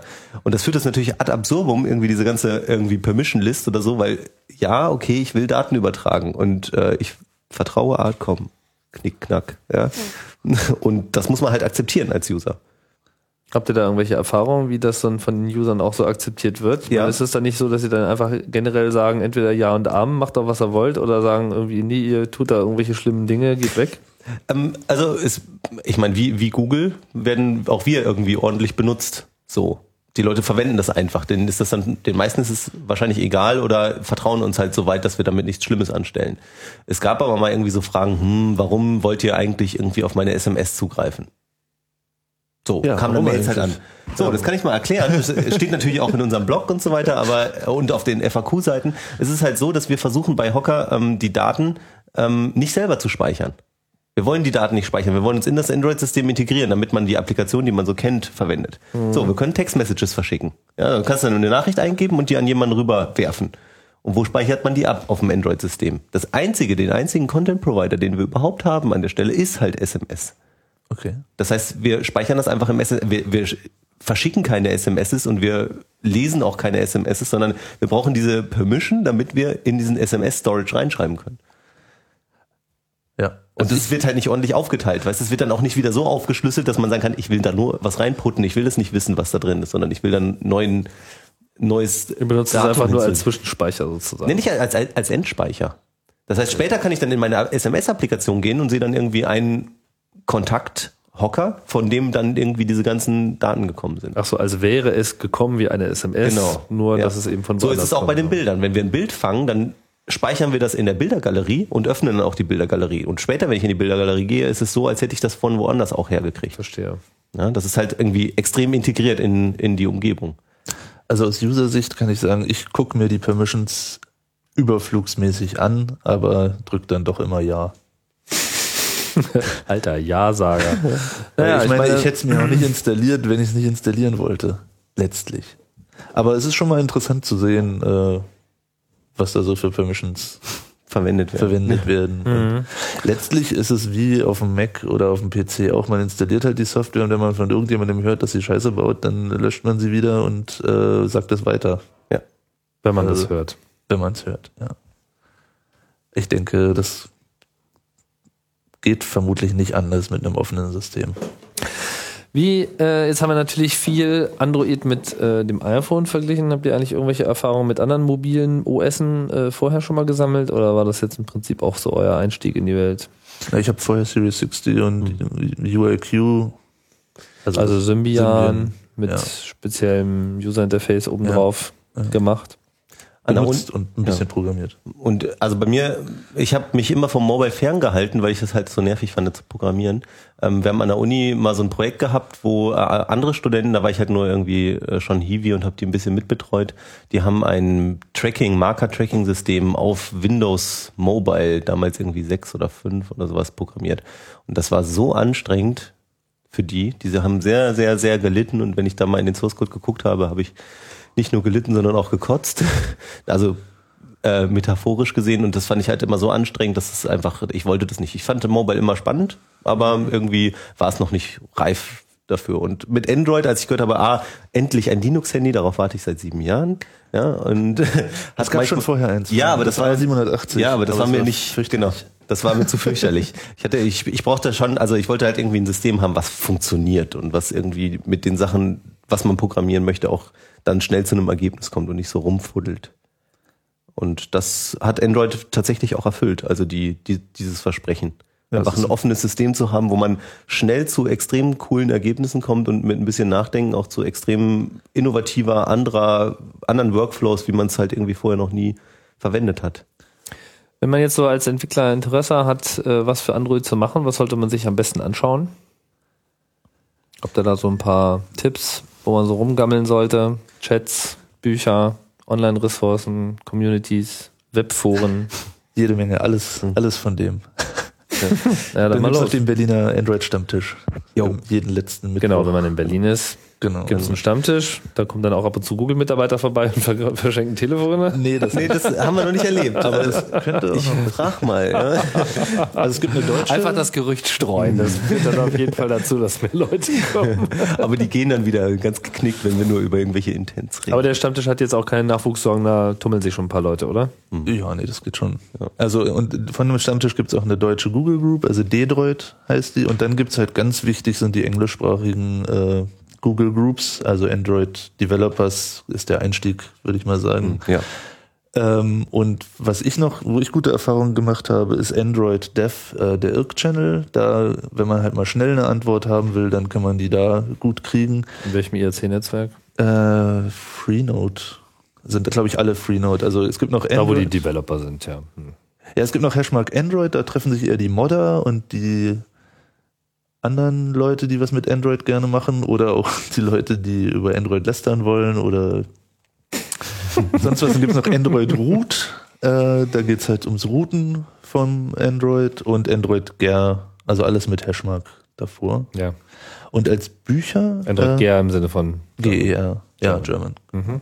Und als Bücher finde ich ganz toll, dass äh, die drei Bücher von Mark Murphy, ähm, die man als PDF lesen kann und auch sollte, weil sie nur da aktuell sind. Also die Bücher, wenn sie als Bücher gedruckt sind, sind schon hoffnungslos veraltet.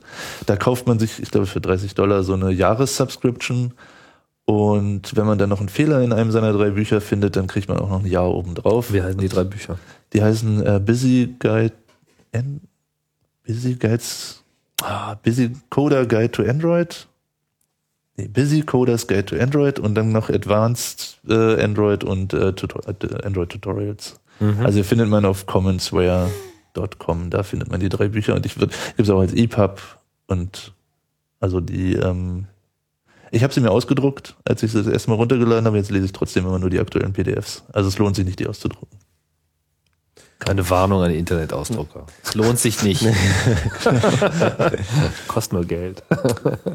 Also bei uns als Erfahrung könnte ich sagen, also wir gucken halt viel irgendwie so in den Referenzen natürlich nach. Ähm, also in, auf, auf ähm, Google Develop, also Android Developers. Ähm, ansonsten haben wir die meiste Erfahrung dadurch gesammelt, dass wir jemanden daneben sitzen haben, der schon mal was damit gemacht hat. Also als wir angefangen haben, war es natürlich ein bisschen mühselig, aber ansonsten ist Extreme Programming und Pairing und so weiter, so Pair Programming, äh, ein extrem super tolles Mittel, um in so eine neue Plattform reinzukommen. Also wenn man irgendwie frisch damit anfangen will, am besten auf einen Android-Stammtisch kommen, da hängen viele Leute rum mit vielen Ideen und da kann man einfach mal vielleicht jemanden fragen, ob man so ein Wochenende mal zusammen codet oder so und irgendwie eine Mini-App programmiert. Da lernt man extrem viel bei. Das ist so meine Erfahrung.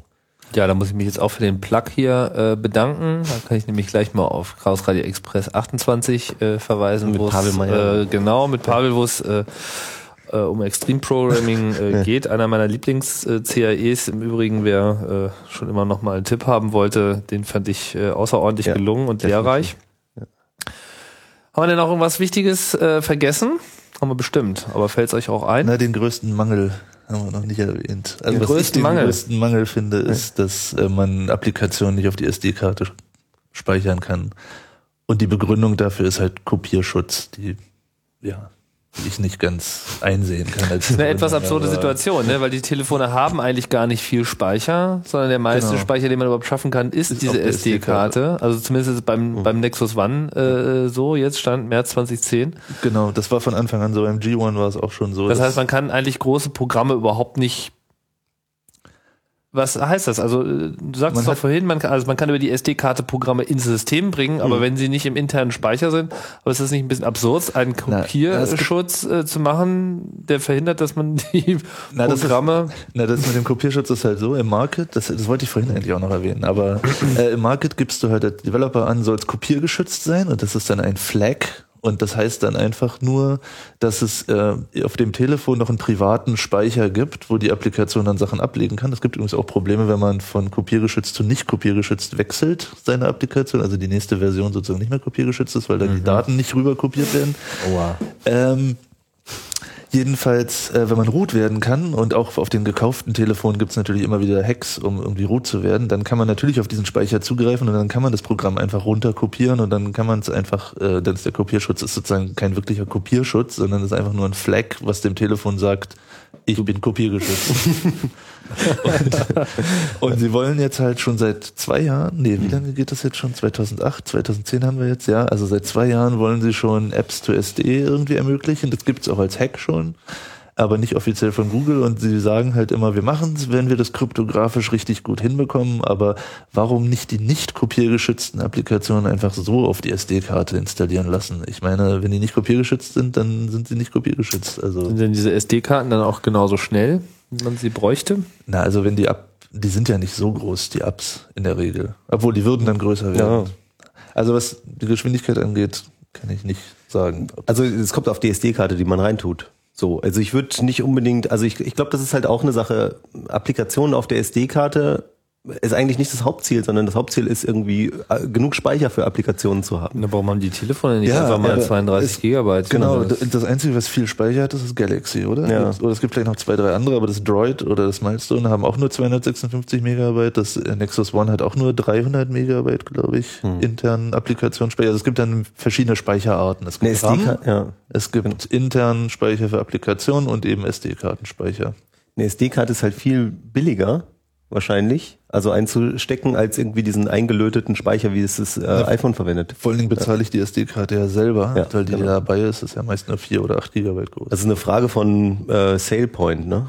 Irgendwie, wenn so ein Hersteller könnte wahrscheinlich das auch machen, aber dann muss er da irgendwie 100 Euro mehr für verlangen und das macht einfach nicht. Da, da, ich glaube, wenn ein Hersteller jetzt das, das Flash ab Werk da reinbaut, ist das natürlich billiger als eine SD-Karte, die erstmal ja, aber die Plastik gegossen werden muss, über Vertriebskanäle äh, geschickt werden muss und äh, wieder Verkaufsmargen noch da drauf äh, bekommt. Also das sehe ich irgendwie nicht so richtig. Es ist halt eher ein, so kann man den Preis des Telefons niedrig Genau, halten. ja, genau. Das- indem man ja, ja. halt nicht äh, Features einbaut, wie zum Beispiel Speicher. Aber ehrlich Ja. gesagt, da fühle ich mich ja schon ein bisschen verarscht. Ja.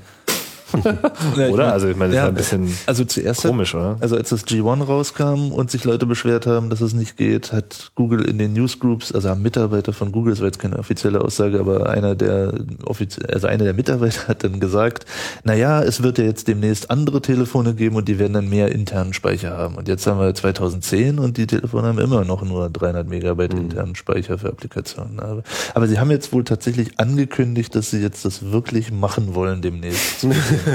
Apps zu SD. schön. Real Ja. soon now. Genau. Oh Vielleicht Mann, zwei, zwei. anstatt einfach mehr Speicher einzubauen. Na gut. Ich Ja, das hätte hat auch noch ja nicht in der Hand.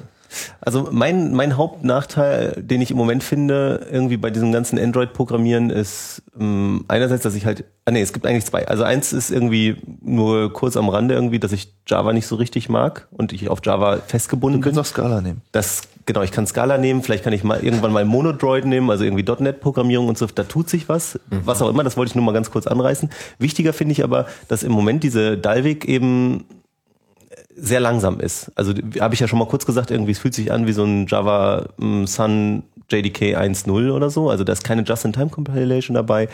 Ähm, an der Stelle ist es langsam, Garbage Collection ist schlecht und äh, gleichzeitig ist dieser ganze Fokus ist auch irgendwie so, das sind eigentlich Handy, also das Betriebssystem ist für Handys gebaut, die gerade erst rauskommen jetzt. Und das gibt's halt schon drei Jahre oder so. Weil, also die ganze Grafikrendering passiert in Software.